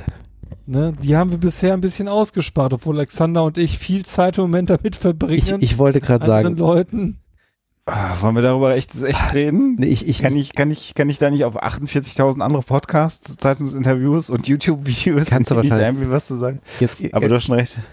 Da, da, muss man dazu sagen, dass äh, wir auch, also ich mit euch beiden ja sozusagen zwischen den Psychotalks eigentlich relativ wenig Kontakt habe und äh, natürlich irgendwie gesehen habe, äh, was ihr jeweils tut und was hier für Themen in den Medien hochkommen. Und ich sage, ja, das ist jetzt irgendwie ähm, Jetzt kommen sie alle wieder angekrochen, ja, irgendwie äh, Alu-Alu-Hüte auf einmal irgendwie und äh, noch ein paar neue und äh, ja, Hochkonjunktur für ähm, ähm, euch. Ähm, also, ähm, also und äh, mit, mit allem, also ich, also ich habe also indirekt, also ich, ich will äh, ja, es hat mich auch gefreut in gewisser Art und Weise, aber gleichzeitig genau das, was ihr auch irgendwie alle schon, äh, inklusive Alexa, irgendwie auch seit Jahren irgendwie predigt. Die sind halt da, die kommen hoch und bis hin dann irgendwie auch zu den Rechten, die dabei sind. Also es ist schon echt krass, was da, was, ich, was da irgendwie gerade abgeht. Aber dann besprecht ja, doch den Elefanten, Sebastian. Ja, spannend finde ich an dem Elefanten tatsächlich, dass wir Narrative erleben, von denen ich nicht gedacht habe, dass wir sie in der Lautstärke in Deutschland erleben würden. Also QAnon als uramerikanisches Phänomen ist stabil in Deutschland angekommen. Ja. Das habe ich so nicht erwartet. Ihr? Nee, habe ich hätte ich so auch nicht erwartet. Da stimme ich dir äh, zu. Ähm, es ist aber äh, glaube ich, ein Zeichen davon, dass das Internet da einfach einen, sehr großen katalysierenden äh, Faktor einnimmt. Und da gehen halt Landesgrenzen irgendwann weg. Ähm, und dann hast du noch das Problem, dass wir ja aktuell so ein bis zwei Multiplikatoren mit großer Reichweite haben, die das natürlich dann auch weiter verbreiten. Ähm, dass die aber genau auf diese Dinge auch Xavier und ne du ja erstmal im Wesentlichen ja. ne ähm, inzwischen Sido ja auch. Äh, ich weiß nicht, es gibt, wir haben, wir haben ja am Mittwoch einen äh, Ja, Sido hat sich dann, äh, hat sich ja halbherzig dann wieder davon distanziert, ne? Ja, gut, dass er, dass er antijüdisches äh, Zeug erzählt hat und dass man in Frankfurt der Bankenstadt äh, von den Rothschilds gegründet, äh, ja auch nicht alles ansprechen darf und so. Also äh, da, und alternative Medien sind eigentlich auch total wichtig, weil äh, und äh, ob da in Amerika wirklich Leute sterben. Also das ist schon alles Blödsinn, den er erzählt hat. Dann hat er echt schlechtes Kraut geraucht an dem Tag. Das ist ja alles dokumentiert, was der so ein Quatsch von, von sich gegeben hat. Ich habe mir das ja angeguckt. Ähm, soll aber nur heißen, ist ja auch egal, ob der sich jetzt davon distanziert. Das Video ist ja im Netz auf YouTube. Und da labert ja. er das halt. So, Punkt. Ja. Und ich glaube, das hat hier wirklich so einen, so einen katalysierenden Faktor gehabt. Und der nächste Faktor ist, dass die Leute halt alle zu Hause sitzen und nichts zu tun haben den ganzen Tag. Und natürlich anfangen, in den sozialen Netzwerken rumzusurfen. Mhm. Ähm, aber das QAnon, wie du schon sagst, als so ein uramerikanisches Ding hier ankommt, ist spannend. Aber ich erlebe auch immer wieder, wenn wir uns äh, zu dem Thema Populismus generell äußern und dann auch häufig natürlich neben Viktor Orban zum Beispiel auch Donald Trump als äh, Populisten äh, deklarieren, der er ist. Ich glaube, daran gibt es mhm. gar keinen Zweifel. Ähm, dass dann ja auch da sofort so eine neue Debatte aufgemacht wird, zu sagen, ja, ja, ja, aber der Obama war ein viel größerer Kriegstreiber. Was man diskutieren könnte, wenn man das wollte, aber das hat ja nichts damit zu tun, dass Trump trotzdem Populist ist. Also hier wird auch gar nicht mehr verstanden, wie dieses, wie dieses Tool von Populismus funktioniert. Und ich bin überrascht davon, dass QAnon uns getroffen hat, Sebastian, aber ich bin nicht davon überrascht, dass die Verschwörungsmythen im Moment Konjunktur haben. Davon bin ich überhaupt Nein, nicht. dass Verschwörungsmythen im Moment Konjunktur haben, das überrascht mich auch nicht. Alleine schon, weil wir mit, es mit einem Gesundheitsthema zu tun haben. Ich ja. durfte an einer anderen Stelle gemeinsam mit äh, Sina Klaas einen Artikel darüber schreiben, wie es mit Gesundheit, also Gesundheit, Verschwörungstheorien und Transhumanismus diese Schnittstelle zu betrachten. Und da haben wir rausgearbeitet, dass Gesundheitsthemen eigentlich, das war mir davor gar nicht bewusst, per se sehr gute Verschwörungstheorie-Themen sind. Weil sie ein, äh, auf ein hohes Bedürfnis des Einzelnen treffen, äh, Kontrolle wahrzunehmen über mhm. sich selbst und diese Kontrolle zu verlieren droht. Oder der Einzelne sie dann zu verlieren droht. Und da sind wir mittlerweile ja komplett drin und wir haben auch kein schönes Narrativ, weil die Situation einfach ist, wie sie ist, ne? Ja, hm. genau. Und sie ist, ich habe das Wort gefällt mir einfach super gut. Ich benutze das ständig und tausendfach diese, diese hyperkomplexe Situation. Und was macht da mehr Sinn als Komplexitätsreduktion genau. durch Verschwörungsmythen? Also einfache Lösung. So ist es. Einfache, Einfache Erklärung. Erklärung. Ja. Und die anderen sind ja. schuld. Es, und es gibt einen Schuldigen. So ne? Es gibt einen, es gibt jemanden, ja. der irgendwie agiert, es gibt einen, einen Akteur und auf den kann ich das alles schieben und damit ist, erklärt sich die Sache. Ja, ich finde es auch spannend, dass gegen eine Impfpflicht demonstriert wird, die kein Mensch formal fordert. Geschweige denn, dass wir Stoff hätten. Und die AfD sich dann feiern lässt, weil sie die Impfpflicht verhindert hat, ne? Ja, es ist unfassbar. Wobei die ja, das finde ich auch spannend, jetzt sind wir natürlich wieder beim Politisieren, die waren ja einfach komplett still die ersten Wochen, ne? Die hatten ja einfach überhaupt ja, gar die ersten keinen, Wochen war gar nichts, nichts anzubieten. Genau, das die hatten nichts anzubieten. Und als die erste Stimme gegen Merkel und die Regierung kam, da haben sie gesagt, Moment, genau, hier können wir ja vielleicht in die Lücke drängen. Und dann waren sie wieder da. Aber am Anfang war ja nichts. Das, nee, das stimmt. Also die AfD, solange wie das Volk mit der Regierung zufrieden ist, ist eine Partei wie die AfD absolut hilflos und machtlos. Komplett. Das ist spannend. Hm. Ist, ja. Ähm, ich habe eine Studie rausgesucht. Mhm. Oh. Dann oh. Soll ich mal? Mach mal. Ja, hau rein. Ich habe ich hab auch noch, noch mal, die ich benennen will. Sehr gerne. hau du erst also, rein. Also äh, keine Studie, sondern ein, ein Review. Äh, das heißt, da haben sich Menschen äh, ganz viele andere wissenschaftliche Studien zu einem Thema angeschaut ähm, und zwar haben die sich genau 3166 äh, Studien angeschaut. Und die Frage war hier, ähm, welchen psychologischen Einfluss denn eine Quarantäne hat und wie man diese psychologischen Einflüsse eventuell reduzieren kann. Äh, von den 3166 äh, Studien, die sie sich angeschaut haben, wurden dann 24 am Ende sich genau angeschaut, einfach nur so zur Methodik. Ich kann auch mal gerade, während ich das erzähle, das schon mal hier in den, in den äh, Chat auch einmal reinpacken, dann habt ihr das auch vor euch. Das aus The Lancet, also ein hochrangiges wissenschaftliches Magazin. Das sind doch Und da die mit der Autismusstudie. auch ein blind, auch, auch ein gutes, gutes die äh, zurückgezogen äh, wurde. Ist mal blind, wenn sie gefälschte Ergebnisse geliefert bekommt. So muss man es ja sagen. Nein, also, völlig richtig, völlig richtig. Gut gefälscht. Lancet ein, ein, ein, Top-Magazin tatsächlich, da kann genau. man nichts gegen sagen. Genau, also und da wurde sich eben angeschaut und nicht jetzt nur auf ähm, äh, die Corona-Pandemie natürlich, sondern eben auch auf Ebola zum Beispiel, auf verschiedene Länder, ähm, die SARS. Äh, Krankheit äh, Anfang der 2000er Jahre, ähm, die ja auch eine, eine Lungenerkrankung war, eine relativ schwere, in Europa nicht so ähm, ähm, äh, vorhanden war. Und was so die, die großen Stressoren sind äh, in, in Zeiten. Und da haben wir viel schon von genannt, aber hier sehen wir das nochmal wirklich mit, mit anderen Studien. Also tatsächlich der erste Stressor ist äh, die Angst vor einer Infektion äh, in, in Quarantänesituationen. Also man sitzt zu Hause und ist, hat Angst, krank zu werden. Zweite tatsächlich Frustration und Langeweile als großes Problem in, in verschiedenen Studien wissenschaftlich belegt. Also nicht das, was wir hier blöd rumgelabert haben, sondern in Studien belegt. Und die Sorge, dass es dann aber natürlich eher in äh, Ländern der dritten Welt auch äh, Versorgungslücken zu haben. Da war es also bei Ebola zum Beispiel war es so, dass die Leute dann auch wirklich irgendwann Angst hatten, ähm, dass sie eventuell nichts zu essen bekommen haben. Und letzter Stressor, und den haben wir auch aktuell nicht, das ist, deswegen finde ich diese Studie so spannend, war auch, dass man nicht genügend Informationen oder inadäquate Informationen bekommen hat. Ähm, und das äh, finde ich, äh, fand ich auch äh, spannend. Ähm, erstmal so als, als äh, Input. Äh, und dann ist die, also das ist während was der meint Quarantäne. was meint inadäquate Information? Das verstehe ich nicht. Äh, wenn, wenn das, wenn wahrgenommen, warte mal, ich schaue nochmal nach, ob es die wahrgenommene oder die reale ist. Ähm, hier war es so, dass äh, in Toronto, ist eine Studie aus Toronto, die hier zitiert wird, äh, zum Thema SARS.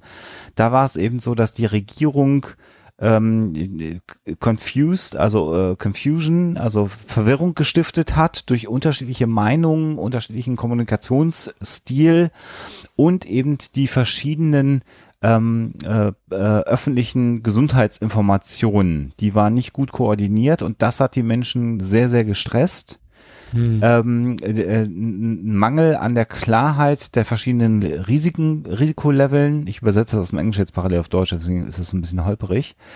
Und äh, auch ähm, ein Mangel an Transparenz vom Gesundheitssystem und der und der Regierung. Das hat die Leute gestresst. Das ist mit inadequate hm. information hier äh, definiert. Also gute Frage, die du da stellst, genau. Und das waren die Stressoren während der Quarantäne. Hier muss man natürlich nochmal sagen, wirklich Quarantäne, das sind die Leute, die wirklich zu Hause bleiben mussten. Wir haben ja so eine, so eine, so eine Semi-Quarantäne, in der wir uns alle befinden. Ja, wir haben ja nicht, nicht wirklich Quarantäne. Hier sind bei vielen Studien tatsächlich die Leute befragt worden, die real in Isolation oder Quarantäne geschickt worden sind. Ja, das ist nochmal ein wichtiger Unterschied. Äh, und dann, was ich auch sehr interessant fand, hat man natürlich noch geschaut, was für Stressoren gab es denn nach der Quarantäne? Also wenn es mal vorbei ist. Das sind wir ja noch lange nicht. Also was passiert dann? Und interessant ist hier, dass Finanzen ein, ein wichtiger Aspekt sind. Das hast du ja auch schon einmal aufs Tableau gebracht, Sebastian. Das Thema Stigma ist hier äh, angeführt als Thema und das hat insbesondere die ähm, Mitarbeiter aus dem Gesundheitssystem ähm, ähm, äh, betroffen. Also hier wird eine Studie aus dem Senegal zum Beispiel zitiert, wo dann die Gesund Mitarbeiter im Gesundheitssystem in, im Senegal äh, wo man da immer gesagt, willst du da wirklich arbeiten? Also sie waren sozial ausgegrenzt ob ihres Berufes und weil sie durch die Erkrankung unter Umständen in Quarantäne gelandet sind. Das fand ich auch einen interessanten Aspekt. Ähm, da sind wir im Moment auch noch nicht und das ist ja die Frage bei der Erkrankung, die wir jetzt hier gerade haben, ob das passieren wird. Aber das hat man äh, eben auch gefunden. Und dann geht es hier darum, was kann man denn tun, damit Menschen diese Stressoren nicht so stark empfinden. Und das ist auch sehr, sehr interessant. Hier wird äh, als erste ähm, Maßnahme zur Reduzierung äh, ähm, des, des Stresses ähm, gesagt, Quarantäne muss so kurz wie möglich sein.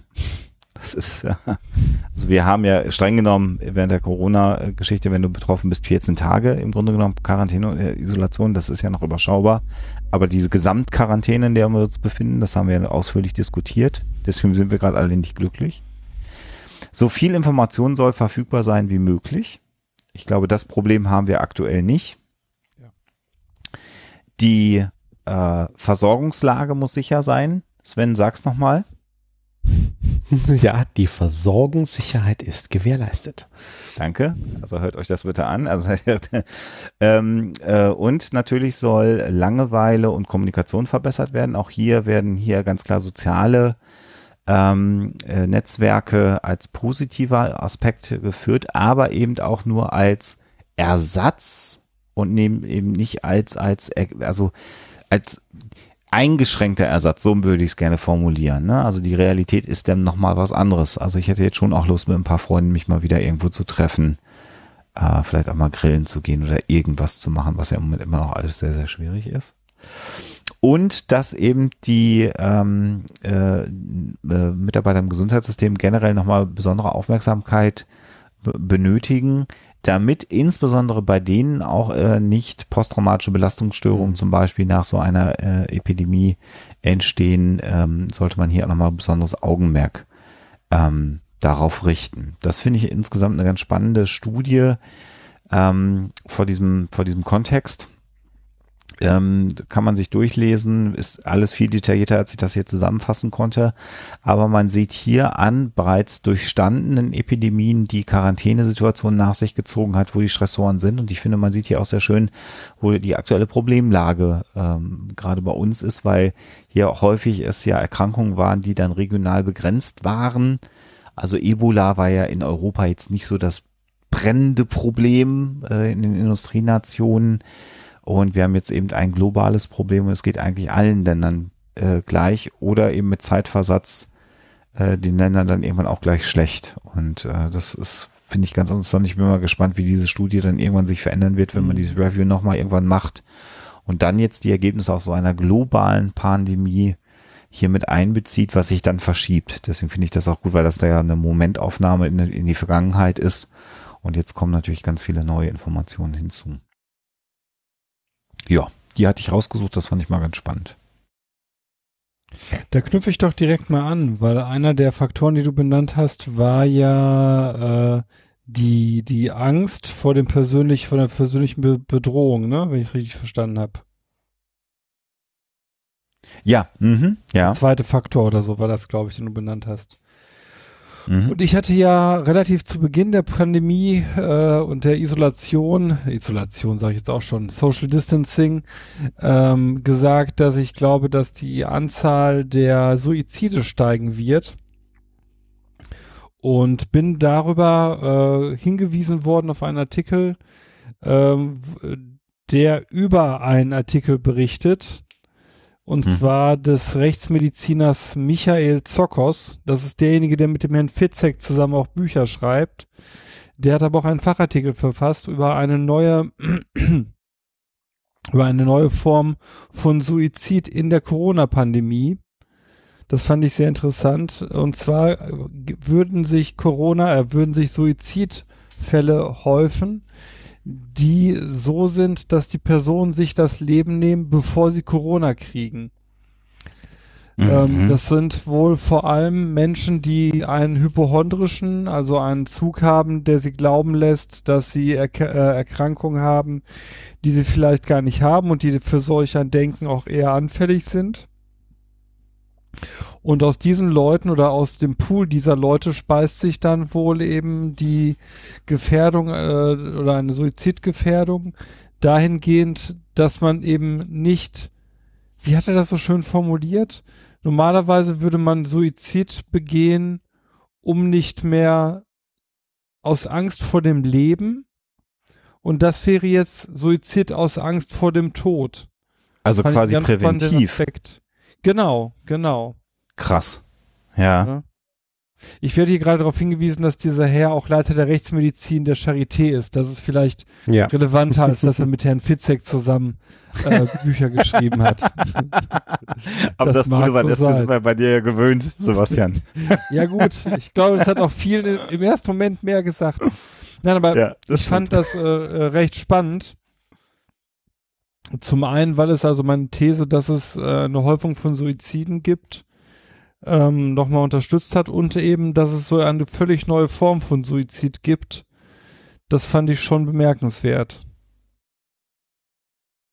Das wird ja spannend sein, dass dann aus, also es ist alles wieder so zynisch, ne? da kommt so der Wissenschaftler durch der Kalte, aber es ist natürlich, wenn das mal im Nachgang dann auch ausgewertet wird, ne? also du kannst es dann ja wahrscheinlich anhand der Abschiedsbriefe oder so, wenn es die dann gibt, machen. Ja. Ähm, aber das ist schon, also das ist ja im Grunde, ja, es ist äh, aus Angst vor dem Tod in den Tod gehen, ist schon, das ist schon, da muss ich erstmal noch einen Tag drüber nachdenken.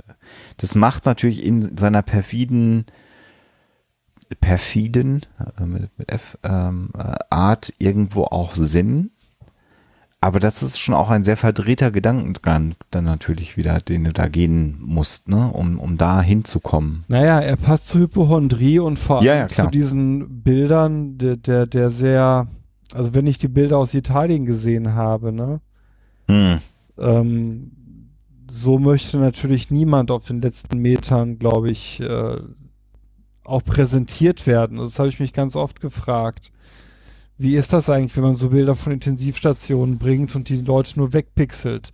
Ist das schon presserechtlich einwandfrei? Ich weiß es gar nicht, aber das Bild, das erzeugt wurde, war, ist natürlich ein unglaublich bedrohliches davon, wie diese Krankheit in ihrem Endstadium aussieht. Ne? Hm. Das stimmt.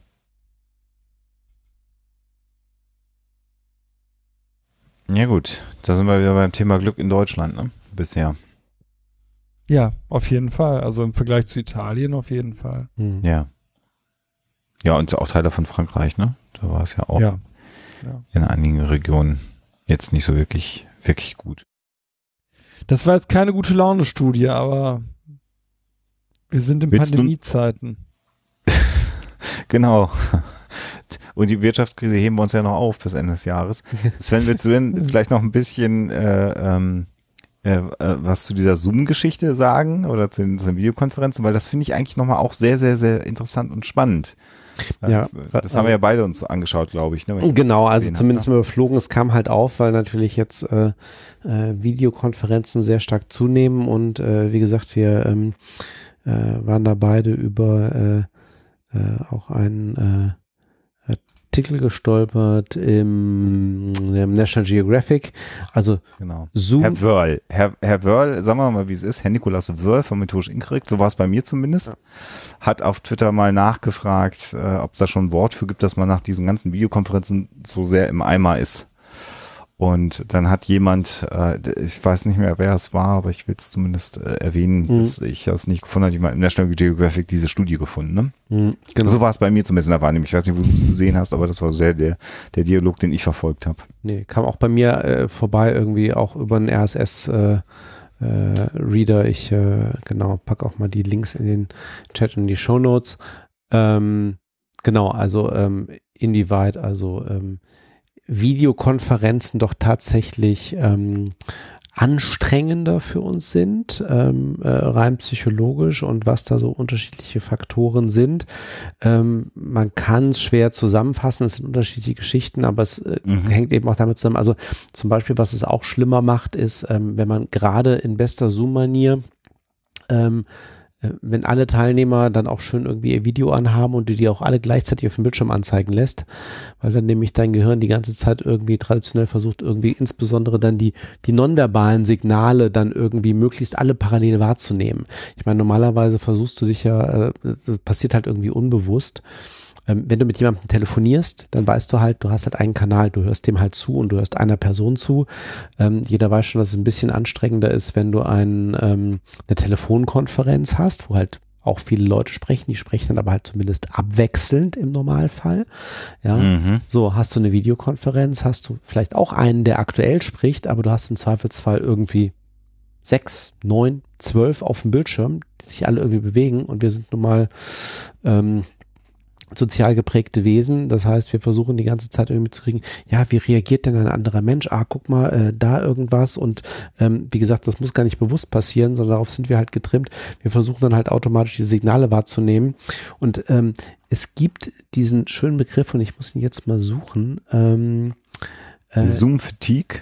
Zoom-Fatigue, also das ist halt, wie das insgesamt genannt wird, also tatsächlich so die Zoom-Müdigkeit, also ähm, mhm die eben entsteht, aber noch ein äh, zugrunde liegender ähm, Effekt, genau ähm, Continuous Partial Attention, also kontinuierliche teilweise Aufmerksamkeit oder geteilte Aufmerksamkeit. Ja, du versuchst diverse Geschichten parallel zu machen. Eben zum Beispiel, Beispiel ist hier, äh, du versuchst irgendwie, äh, was weiß ich, äh, zu kochen und parallel halt irgendwie einen Roman zu lesen. Ja, beim Kochen. Mhm. Du musst halt zwischendurch mal irgendwie nachgucken, mhm. was im Topf passiert oder versuchst halt dich irgendwas an, was anderes zu konzentrieren. Ist extrem schwer, weil du eigentlich zwei Sachen gleichzeitig machst. So. Und so eine Videokonferenz, du versuchst jemandem zuzuhören, hast vielleicht deine eigenen Gedanken, siehst gleichzeitig auf dem Bildschirm aber ganz viele Leute. Wird ja auch gerne mal, hatte ich auch kürzlich, wird dann gesagt, ja, es soll ja sozialer sein, also macht doch bitte eure Kameras an. Ja, vom psychologischen Standpunkt her, also zumindest was die Müdigkeit oder eben die, die mhm. Aufmerksamkeit mhm. angeht, ist das eigentlich hinderlich. Ja, ähm, wäre aber wohl auch ein Effekt, der eben dazu führt, dass man dann doch bei Videokonferenzen doch meistens auch nicht eine Kollaboration zwischen vielen Leuten hat, sondern trotzdem wieder nur zwei Leute haben, die sich schwerpunktmäßig unterhalten. Ja, weil die anderen irgendwie dann so pff, im Hintergrund sich dann so ein bisschen ausblenden. Und verschiedene andere Faktoren, die da eben auch noch mit reinspielen. Aber eigentlich, dass es so ein bisschen Information Overload Load ist. Ähm, also eigentlich zu viel auf einmal, was wir versuchen auf die Reihe zu kriegen. Es verspricht halt auch mehr oder du erwartest halt auch ein Stück weit mehr Kollaboration oder Nähe, weil du eben jemanden auch siehst und viele Leute mhm. siehst. Ähm, es wird aber halt nicht wirklich komplett eingehalten. Und was auch noch gesagt wird, ist normalerweise, wenn du dich in einem physischen Meeting mit vielen Leuten beschäftigst, nimmst du halt viele Sachen mit deiner, mit deiner peripheren Wahrnehmung, also äh, Gesichtsfeld halt irgendwie wahr, automatisch. Jetzt hast du alle frontal vor dir. Das ist auch irgendwie künstlich. Ähm, mhm. Trägt alles dazu bei, dass es irgendwie anstrengender ist als mhm. ein physisches Meeting. Ich finde ja ganz ehrlich, dass äh, hier dieses Podcast mit euch mich ein ganzes Stück weit darauf gut vorbereitet hat. Und äh, ich finde die, die, diese Disziplin, die wir drei seit vielen Jahren im Psychotalk haben, äh, äh, macht diese Sendung sehr angenehm, weil ich finde, wir haben eine super Disziplin, wie wir miteinander äh, hier kommunizieren und auch unsere, unsere Pausen uns auch geben und dann der andere wieder einsteigen ähm, kann. Da liebe ich immer dann, wenn ich mal irgendwo zu Gast bin in anderen Podcasts, da ist das ähm, aufwendiger, also mhm. noch anstrengender, als es hier der Fall ist. Aber nach so einer dreistündigen Live-Sendung wie jetzt hier dem, dem Psychotalk merke ich dann auch, wie ich dann auch ordentlich müde bin, weil ja, es natürlich viel abverlangt. Mhm. Und gerade wenn man hier noch parallel dann versucht, den Chat ein Stück weit mitzuverfolgen, das ist schon so ein bisschen dieses Multitasking, was du mhm, beschrieben genau. hast. Ähm, aber jetzt kann ich sagen, acht Jahre Podcasting, Psychotalk in dieser Konferenz, in der wir uns ja auch nicht sehen, hat mich gut vorbereitet auf die Pandemie. Also vielen mhm. Dank an euch beide. Ja. Wobei, sehr gerne, natürlich habe ich sehr gerne getan. Aber davon mal abgesehen, ich glaube, wenn wir uns jetzt, äh, ja, wenn wir uns sehen würden, wäre das wirklich stressiger. Mhm. Ja. Ja, auf jeden Fall. Das, wenn ich drüber nachdenke, ne? Das wäre schon immer eine ganz andere Nummer. Glaube ich auch. Ähm, ähm, weil, weil so hast du einen Kanal, auf den du reagierst, das ist die Stimme. Ja. Ich muss jetzt keine Gedanken darüber machen, was du da gerade auf deinem Schreibtisch fummelst, äh, Sebastian, oder welches, wie das Glas aussieht, aus dem Sven trinkt. Richtig. Gerade auch noch so in, in, in äh, entspannten Setting, ähm, glaube ich schon, dass das besser ist. Ja. Mhm. Ja. Wir haben, wir haben jetzt gerade auch einen äh, Vortrag gehalten online und da war es dann auch so, dass ich während des Vortrags dann halt auch die, die Kameras komplett ausgeblendet habe, weil ich mich auch nicht ablenken mhm. lassen wollte von, von den, den Eindruck, den ich habe. Jetzt war ich da auch Vortragender, das war jetzt nicht eine Diskussion äh, äh, weitenteils, aber das war mir dann auch wichtig oder uns wichtig vielmehr, ich bin mit Alexa zusammengehalten, dass man dann eben nicht die äh, Menschen sieht und schon gar nicht die, die man eventuell auch kennt und dann fokussiert, mhm. was machen die denn da gerade und wie sieht's denn aus und also, funktioniert halt daran in dem Kontext nicht. Ähm, das hätte man vorher oder hinterher an der Kaffeetheke gemacht, aber die haben wir ja im Moment nicht. Mhm, genau. Mhm. Und aber das ist eben auch was, was wir ähm, äh, auch natürlich generell gemerkt haben, das kam eben auch als Feedback, ähm, ähm, wie gesagt, auch bei uns im Unternehmen. Ähm, du musst halt nicht nur, um dich selber zu organisieren, halt mehr irgendwie ähm, ähm, ähm, Aufwand betreiben, sondern eben auch ähm, mit deinen Kollegen halt in Kontakt zu bleiben. Ne, also äh, das kann in verschiedene Richtungen gehen. Es kann eben auch heißen, wenn du halt tatsächlich dann eben mal ein, ein, ein Videocall mit jemandem hast und der ist halt auf eine Stunde angesetzt. Du bist aber eigentlich nach einer halben Stunde schon mit deinem Thema durch dauert der heute häufig trotzdem eine, eine halbe Stunde, weil du hast halt ansonsten keine, keine soziale Zeit mit dieser Person, weil du triffst sie halt normalerweise, du triffst sie halt mm. nicht mhm. mehr im Büro mm. oder in der Kaffeeküche oder wo auch immer. Das nebenbei. Oder eben, das haben wir bei uns auch eingeführt, ähm, wir haben, also mein, mein, mein größeres Team, also meine Abteilung, wir haben jeden Morgen um neun, halb zehn gibt es eine halbe Stunde Daily Coffee Break äh, als Video Call. Äh, hauptsächlich, also ich sage jetzt mal wirklich, also es ist so 50-50, also eigentlich solche Geschichte, wer halt kann und wer Lust hat, der kommt halt irgendwie mit rein, ja, und schwerpunktmäßig aber auch, wie geht's uns mit der Situation? Natürlich wird auch mal so ein bisschen Tagesausblick, so nach dem Motto, ah, können wir übrigens heute mal über das und das sprechen, ja, das wird dann vielleicht auch nochmal irgendwie kurz besprochen, aber es ist halt eigentlich mehr eine soziale Geschichte. Du musst aber halt diesen extra Aufwand ein Stück weit betreiben, um ähm, die Nähe zu Kollegen aufrechtzuerhalten an manchen Stellen oder eben auch ganz banal, um, um, um noch einen gewissen Informationsfluss eben auch äh, sicherzustellen. Und, äh, ne, und das sind halt so Sachen, die dazukommen, ähm, die es eben auch nochmal aufwendiger machen. Du musst, es, du musst halt viele Sachen auch bewusster machen noch an der Stelle. Was, was, was mir fehlt tatsächlich ist äh, hier das, das Kollegengespräch so im Bereich der Forschung, wo du ja auch immer mal wieder neue Ideen äh, äh miteinander besprichst, aus denen unter Umständen neue Forschungsprojekte oder Anträge oder was auch immer entstehen. Äh, das fehlt halt komplett. Also dieses, ähm, äh, ich kann natürlich mit Alexa über meine Arbeit sprechen, das mache ich natürlich auch, aber ähm, mit Kollegen, Kolleginnen aus dem Institut Ideen äh, schmeißen, ähm, wenn man gerade eine Publikation am Schreiben mhm. ist, äh, darüber reden, dann sagt er, hast du eigentlich das und das mitgerechnet genau. oder hast du das und das noch gemacht? Ähm, das, das fehlt mir am allermeisten. Ähm, und da wir aber extrem schlagkräftig sind in dem, was wir tun am Institut, also das, das läuft mhm. auf allen Ebenen super und jeder ist in seinem Bereich massiv am Arbeiten, ähm, haben wir gar nicht den Raum, wenn wir uns den nicht absichtlich zusätzlich nehmen würden. Ja. So, und das, weil du dir nicht mehr über den Flur, äh, genau. auf den Flur über den Weg läufst mhm. oder zusammen mal Mittagessen mhm. gehst. Ja, viel ist da bei uns, wir gehen dann zusammen in die Kantine da auf dem Unigelände und dann hast du einen fünf Minuten Fußweg hin, wo du redest, fünf Minuten Fußweg zurück, du sitzt am Tisch, dann geht es zwar auch um Familie und Kinder, aber auch natürlich ein bisschen um Job und wo steckst du gerade. Das fehlt mir tatsächlich ein ganzes Stück weit äh, äh, am, am meisten. Also das mhm. Jammern auf allerhöchstem Niveau, ja, nochmal, aber da merke ich, das fehlt ein bisschen so dieser, mhm. dieser, dieser Austausch auf kollegialer Ebene, der, der auch nicht zu benennen ist. Also nicht, nicht, nicht, es kann auch fünf, fünf Mittagessen lang gar nichts passieren in dem Bereich und dann hast du ein Mittagessen, wo eine geile Idee entsteht. Hm. Das fehlt ein bisschen. Hm. Und das ist aber auch generell das, weil das ist auch dieses, also, ähm, ich sag mal, so das Tagesgeschehen aufrechtzuerhalten. Ne? Einfach so Prozesse jetzt in neuer Form weiterlaufen zu lassen funktioniert eigentlich ganz gut. Aber da, wo ich eben auch wirklich Fragezeichen mache, sind, sind, sind zwei Sachen. Das eine ist, neue Sachen beginnen, also neue Projekte anfangen, bla etc. Also sei es also ne, also äh, kreativ unterwegs zu sein, ähm, äh, auch die Motivation zu haben, da Sachen loszutreten, braucht mehr Aufwand. Und was ich eben auch sehe, was durchrutscht, sind eben auch genau diese ähm, eben Dinge, Themen. Zum einen der persönliche Austausch, genau das, was Ale äh, du gerade gesagt hast, Alexander. Äh, mhm dafür machst du kein Meeting. Das passiert nebenbei. Du kommst im Gespräch mit drauf, ah, ich habe mhm. gerade an dem und dem Problem dran und du stehst halt mit zwei Kollegen zusammen und das ist dann halt Zufallsbegegnung. Das gleiche Thema aber auch, habe ich gesagt, ist auch ein Risiko, weil äh, du läufst auch gerade bei uns jetzt zum Beispiel im Umfeld ist es so auch Gefahr.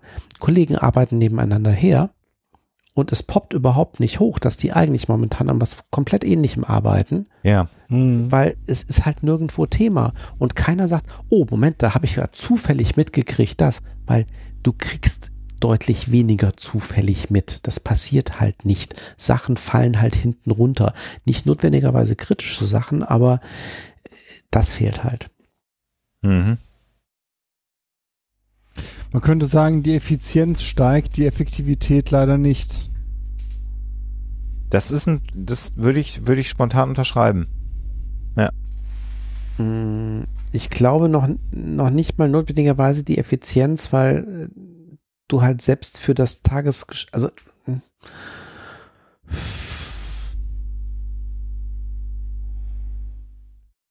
Also bei ja, mir, ja. also bei mir kann ich es, kann ich ja, kann ich sagen. Ich habe natürlich auch weniger Ablenkung, muss man auch ganz ehrlich sagen. Na, wenn ich jetzt hier sitze und an einem Manuskript äh, tippe, dann tippe ich halt nur noch am Manuskript und dann mhm. gibt es nicht die Sekretärin, die noch eine Frage hat, die mal reinkommt wegen irgendwas oder der Kollege sagt, kannst du hier nochmal gerade. Also äh, das sind so ablenkende Faktoren, äh, äh, die, die, dann weg sind. Ne? Also es ist so, Und ich habe auch gar nicht so eine Antwort darauf. Also natürlich ist es für mich extrem praktisch, weil ich nicht zwei Stunden am Tag im Zug rumsitze. Mhm. Umgerät habe ich natürlich durch die Zugfahrt eine klare Grenze, insbesondere auf dem Weg nach Hause, dass Arbeit dann irgendwann auch vorbei ist. Mhm, genau. Also spätestens, wenn ich in Hamburg am Hauptbahnhof dann angekommen bin, also im Zug dann noch gerne ein paar Mails schreiben, noch was organisieren, dann denkst du, nee, dafür bleibst du jetzt nicht noch eine Stunde im Büro, weil die Züge fahren bei mir stündlich, ne? Sondern äh, das machst du jetzt noch schnell im Zug fertig und, und schickst das ab. Aber wenn ich in Hamburg bin, habe ich Feierabend.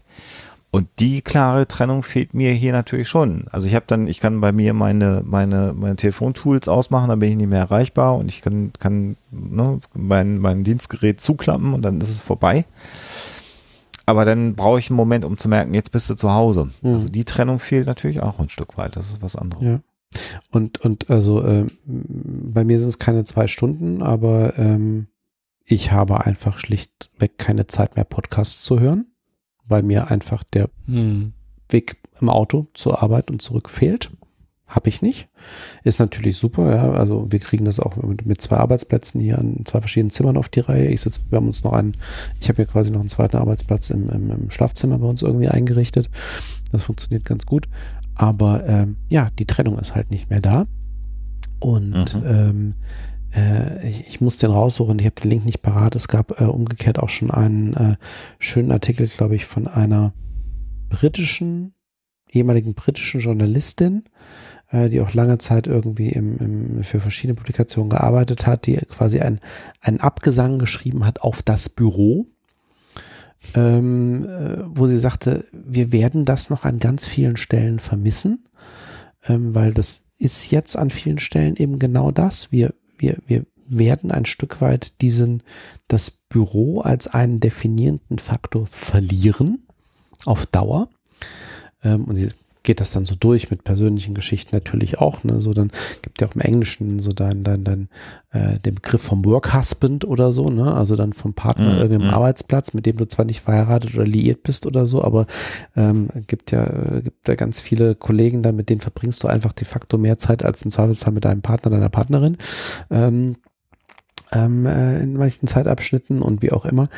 Aber wo sie auch sagte, ähm, es wäre nun auch so, man muss eben auch anerkennen, ganz häufig macht man in seinem Leben oder an seiner Arbeit eben auch mal Dinge, die, wenn man sie ganz genau betrachtet, eigentlich ziemlich sinnlos sind. Die werden aber dadurch aufgewertet, dass man diese sinnlosen Sachen parallel mit vielen anderen Leuten an einem Ort macht und man sich gegenseitig ein Stück weit einreden kann, ach, wenn wir alle gemeinsam parallel an etwas so Sinnlosem arbeiten, kann es doch so sinnlos eigentlich nicht sein. Also mhm. dieses Sinnstiftende quasi, was durch eine gemeinsame Arbeit in einem ja, Büro ja. stattfindet. Mhm. Und das geht halt auch verloren, weil plötzlich merkt man halt auch so, was mache ich hier eigentlich? Ja. Ja. Mhm. Ne? Und muss das wirklich sein? Und da sind wir wieder beim Thema Effektivität. So, also vielleicht geht an manchen Stellen auch die Effizienz hoch, aber es ist natürlich auch frustrierend, dann irgendwie mal festzustellen, so, ach nee, dazu bin ich jetzt aber im Homeoffice jetzt die letzten drei Wochen nicht gekommen. War das schlimm? Mhm. Nee, eigentlich nicht. Mhm. Aber was sagt das jetzt über das, was ich halt die ganzen Jahre zuvor immer gemacht habe? Mhm. ne? Mhm. Also ähm, spannend. Das wird auch, das wird, glaube ich, auch eines der, der großen äh, spannenden Ergebnisse sein, wie sich die Arbeitswelt und Prozesse am Ende dieser Situation auch verändert haben werden. Also nicht unbedingt für, für den Bereich, den Sebastian hat, aber bei uns in der Forschung, glaube ich, tut sich da viel bei dir im Büro getriebenen Unternehmen, wenn ich das mal sagen möchte, so, ich glaube, da tut sich so einiges äh, und wird sich dann auch verändern. Das glaube ich schon. Nicht alles und viel wird wieder auch recht schnell zur Normalität zurückgehen, aber vielleicht doch in dem einen oder anderen Bereich ein bisschen was. Ja, das finde ich spannend zu schauen, wo tut sich mehr, wo tut sich weniger und warum. Das war sicherlich eine interessante Beobachtung. Okay, ich habe den Artikel gefunden, genau, der ist äh, Lucy Calloway in der Financial Times, aber leider hinter Paywall. Äh. Genau, ja.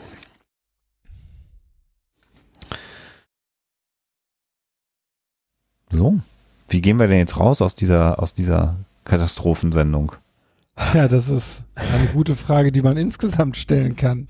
Wie gehen wir jetzt raus aus dieser ganzen Katastrophe? Mhm. Ich hätte fast gesagt, äh, spontan schon mit dem Ausblick auf die nächste Sendung, weil das war ja nicht geflogen, dass wir gesagt haben, Glück und Gelassenheit, ne? Ungeplant, das also wird, ungeplant, ich, geplant. Das, ja. da werden wir auch einen Gast haben, der sich mit dem Thema auskennt und da können wir ja mal schauen, was wir da so an die Hand bekommen, äh, an, an Ratschlägen vielleicht, ne? Genau. Also es war irgendwie, so genau, also das, äh, wir haben halt den Termin irgendwie ausgeguckt und das Thema schon für, für Anfang August, äh, Anfang des Jahres, ähm, bevor halt klar war, was alles irgendwie so kommt. Und äh, da interessiert mich auch mal, wie äh, unter anderem unser Gast denn mit seinen äh, Gelassenheitsmaximen jetzt in der, in der Corona-Zeit äh, zurande gekommen ist. Ich folge ihm auf Twitter, insofern äh, man kriegt's mit. Aber ähm, ja, bin mal gespannt, was das alles, was das alles so mit uns macht. Ansonsten ja, also äh, für mich persönlich, wie geht es aus der Situation raus? Wir mussten uns jetzt, wie gedacht, erstmal gedanklich dran, äh, dran gewöhnen, dass dann ab 8. Juni dann doch wieder in gewissem Maße irg irgendwie Kita stattfindet. Unseren Sommerurlaub haben wir gestrichen. Das wäre gewesen in einem Familienhotel mit Kinderbetreuung im Bayerischen Wald. Ähm, so richtig schön mit Buffet und sonst irgendwas. Und wenn er sagt so, nee, das ist jetzt, glaube ich, nicht so die Sache, die ich jetzt schon haben möchte in zwei Monaten. Äh, das, äh, nein. Ähm, der ist verschoben auf nächstes Jahr. Mal gucken, was wir dann diesen Sommer machen. Und, Spannendes äh, Thema. Wir ja. haben Urlaub auf einer, auf einer Nordseeinsel gebucht. Äh, mhm. ich bin mal sehr gespannt, äh, ob die Inseln aufgehen, ob wir da hin können, äh, was passiert. Meine Storno-Regeln sagen, dass man da nichts absagen kann, weil mhm. ich nicht vorhatte. Ich bin mal sehr gespannt, was da passieren wird. Also offen sind sie ja wieder, ne? Eigentlich. Ja, also gucken wir mal, wie das so ist. Also ich hab, hätte sogar auch vor, wenn das äh, halbwegs äh, gut machbar ist, dann Urlaub natürlich auch anzutreten. Ach, Urlaub, ey. Urlaub habe ich vor zwei Jahren gemacht. Brauche ich dieses Jahr nicht. Meine Frau ja. wird zwei Wochen Holland machen. Das ist jetzt seit gestern gefixt. Das ist ganz gut. Ich werde mich dafür vier Tage mit einklinken. Und dann schauen wir mal. Ja, selbstumständig, ne? So ist es. Mhm. Genau. Ja, ansonsten, ja, wie gesagt, wir haben vorhin mal geguckt, wie geht's weiter. Ähm, zweite Welle, wenn ja, wann und wie. Ja, das ist halt genau die Unsicherheit, ne? Wir wissen halt nicht, mhm.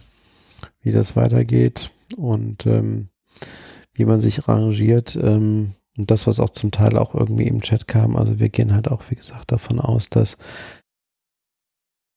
jetzt rein beruflich ist es bei uns so mehrere Zeithorizonte. Erstmal eine Aussage grundsätzlich dazu zu treffen. Ähm, bis dahin, bis wann erwarten wir nicht, dass irgendwie überhaupt größere Mengen an Kollegen irgendwie mal regelmäßiger zurück ins Büro kommen? Ähm, was bieten wir da in der Zwischenzeit an Hilfe?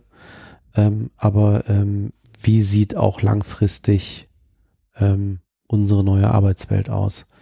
Weil auch mhm. unabhängig von, also mit oder ohne Corona, ja, ähm, ich glaube, diese mit solchen Situationen umgehen zu können, ähm, äh, ist etwas, ähm, womit sich jetzt ganz viele beschäftigen auf ihre Art mhm. und Weise und mit dem, was notwendig ist.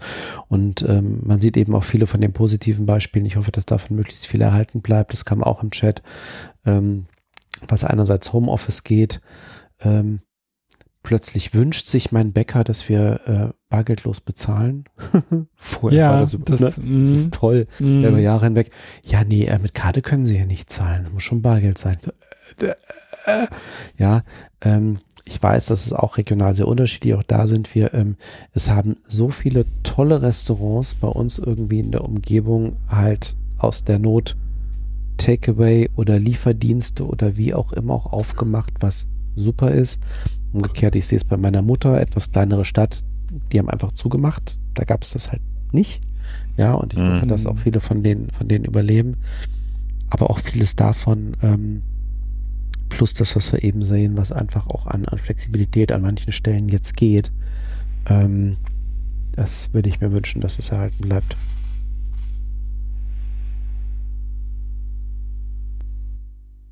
Tja,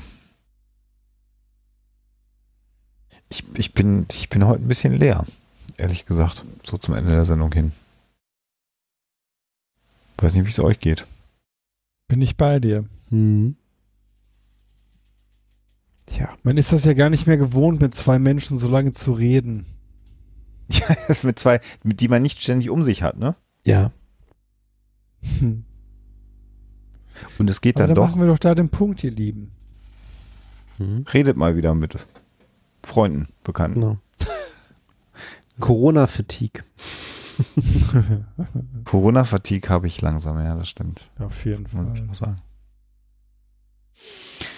Ja, dann bleibt äh, gesund, äh, psychisch wie, wie körperlich. Äh, wir hoffen, dass eure ähm, private Situation nicht allzu bedrohlich für euch ist. Oder ich hoffe es zumindest mal. Ob das ein Wie ist, könnt ihr gleich dazu sagen. Und wir hören uns im August dann wieder mit einem tollen Gast. Äh, und dann geht es um das Thema Gelassenheit und Glück. Und da gucken wir mal, wo wir mit den beiden Themen in rund drei Monaten stehen. Ich bin da selber sehr gespannt.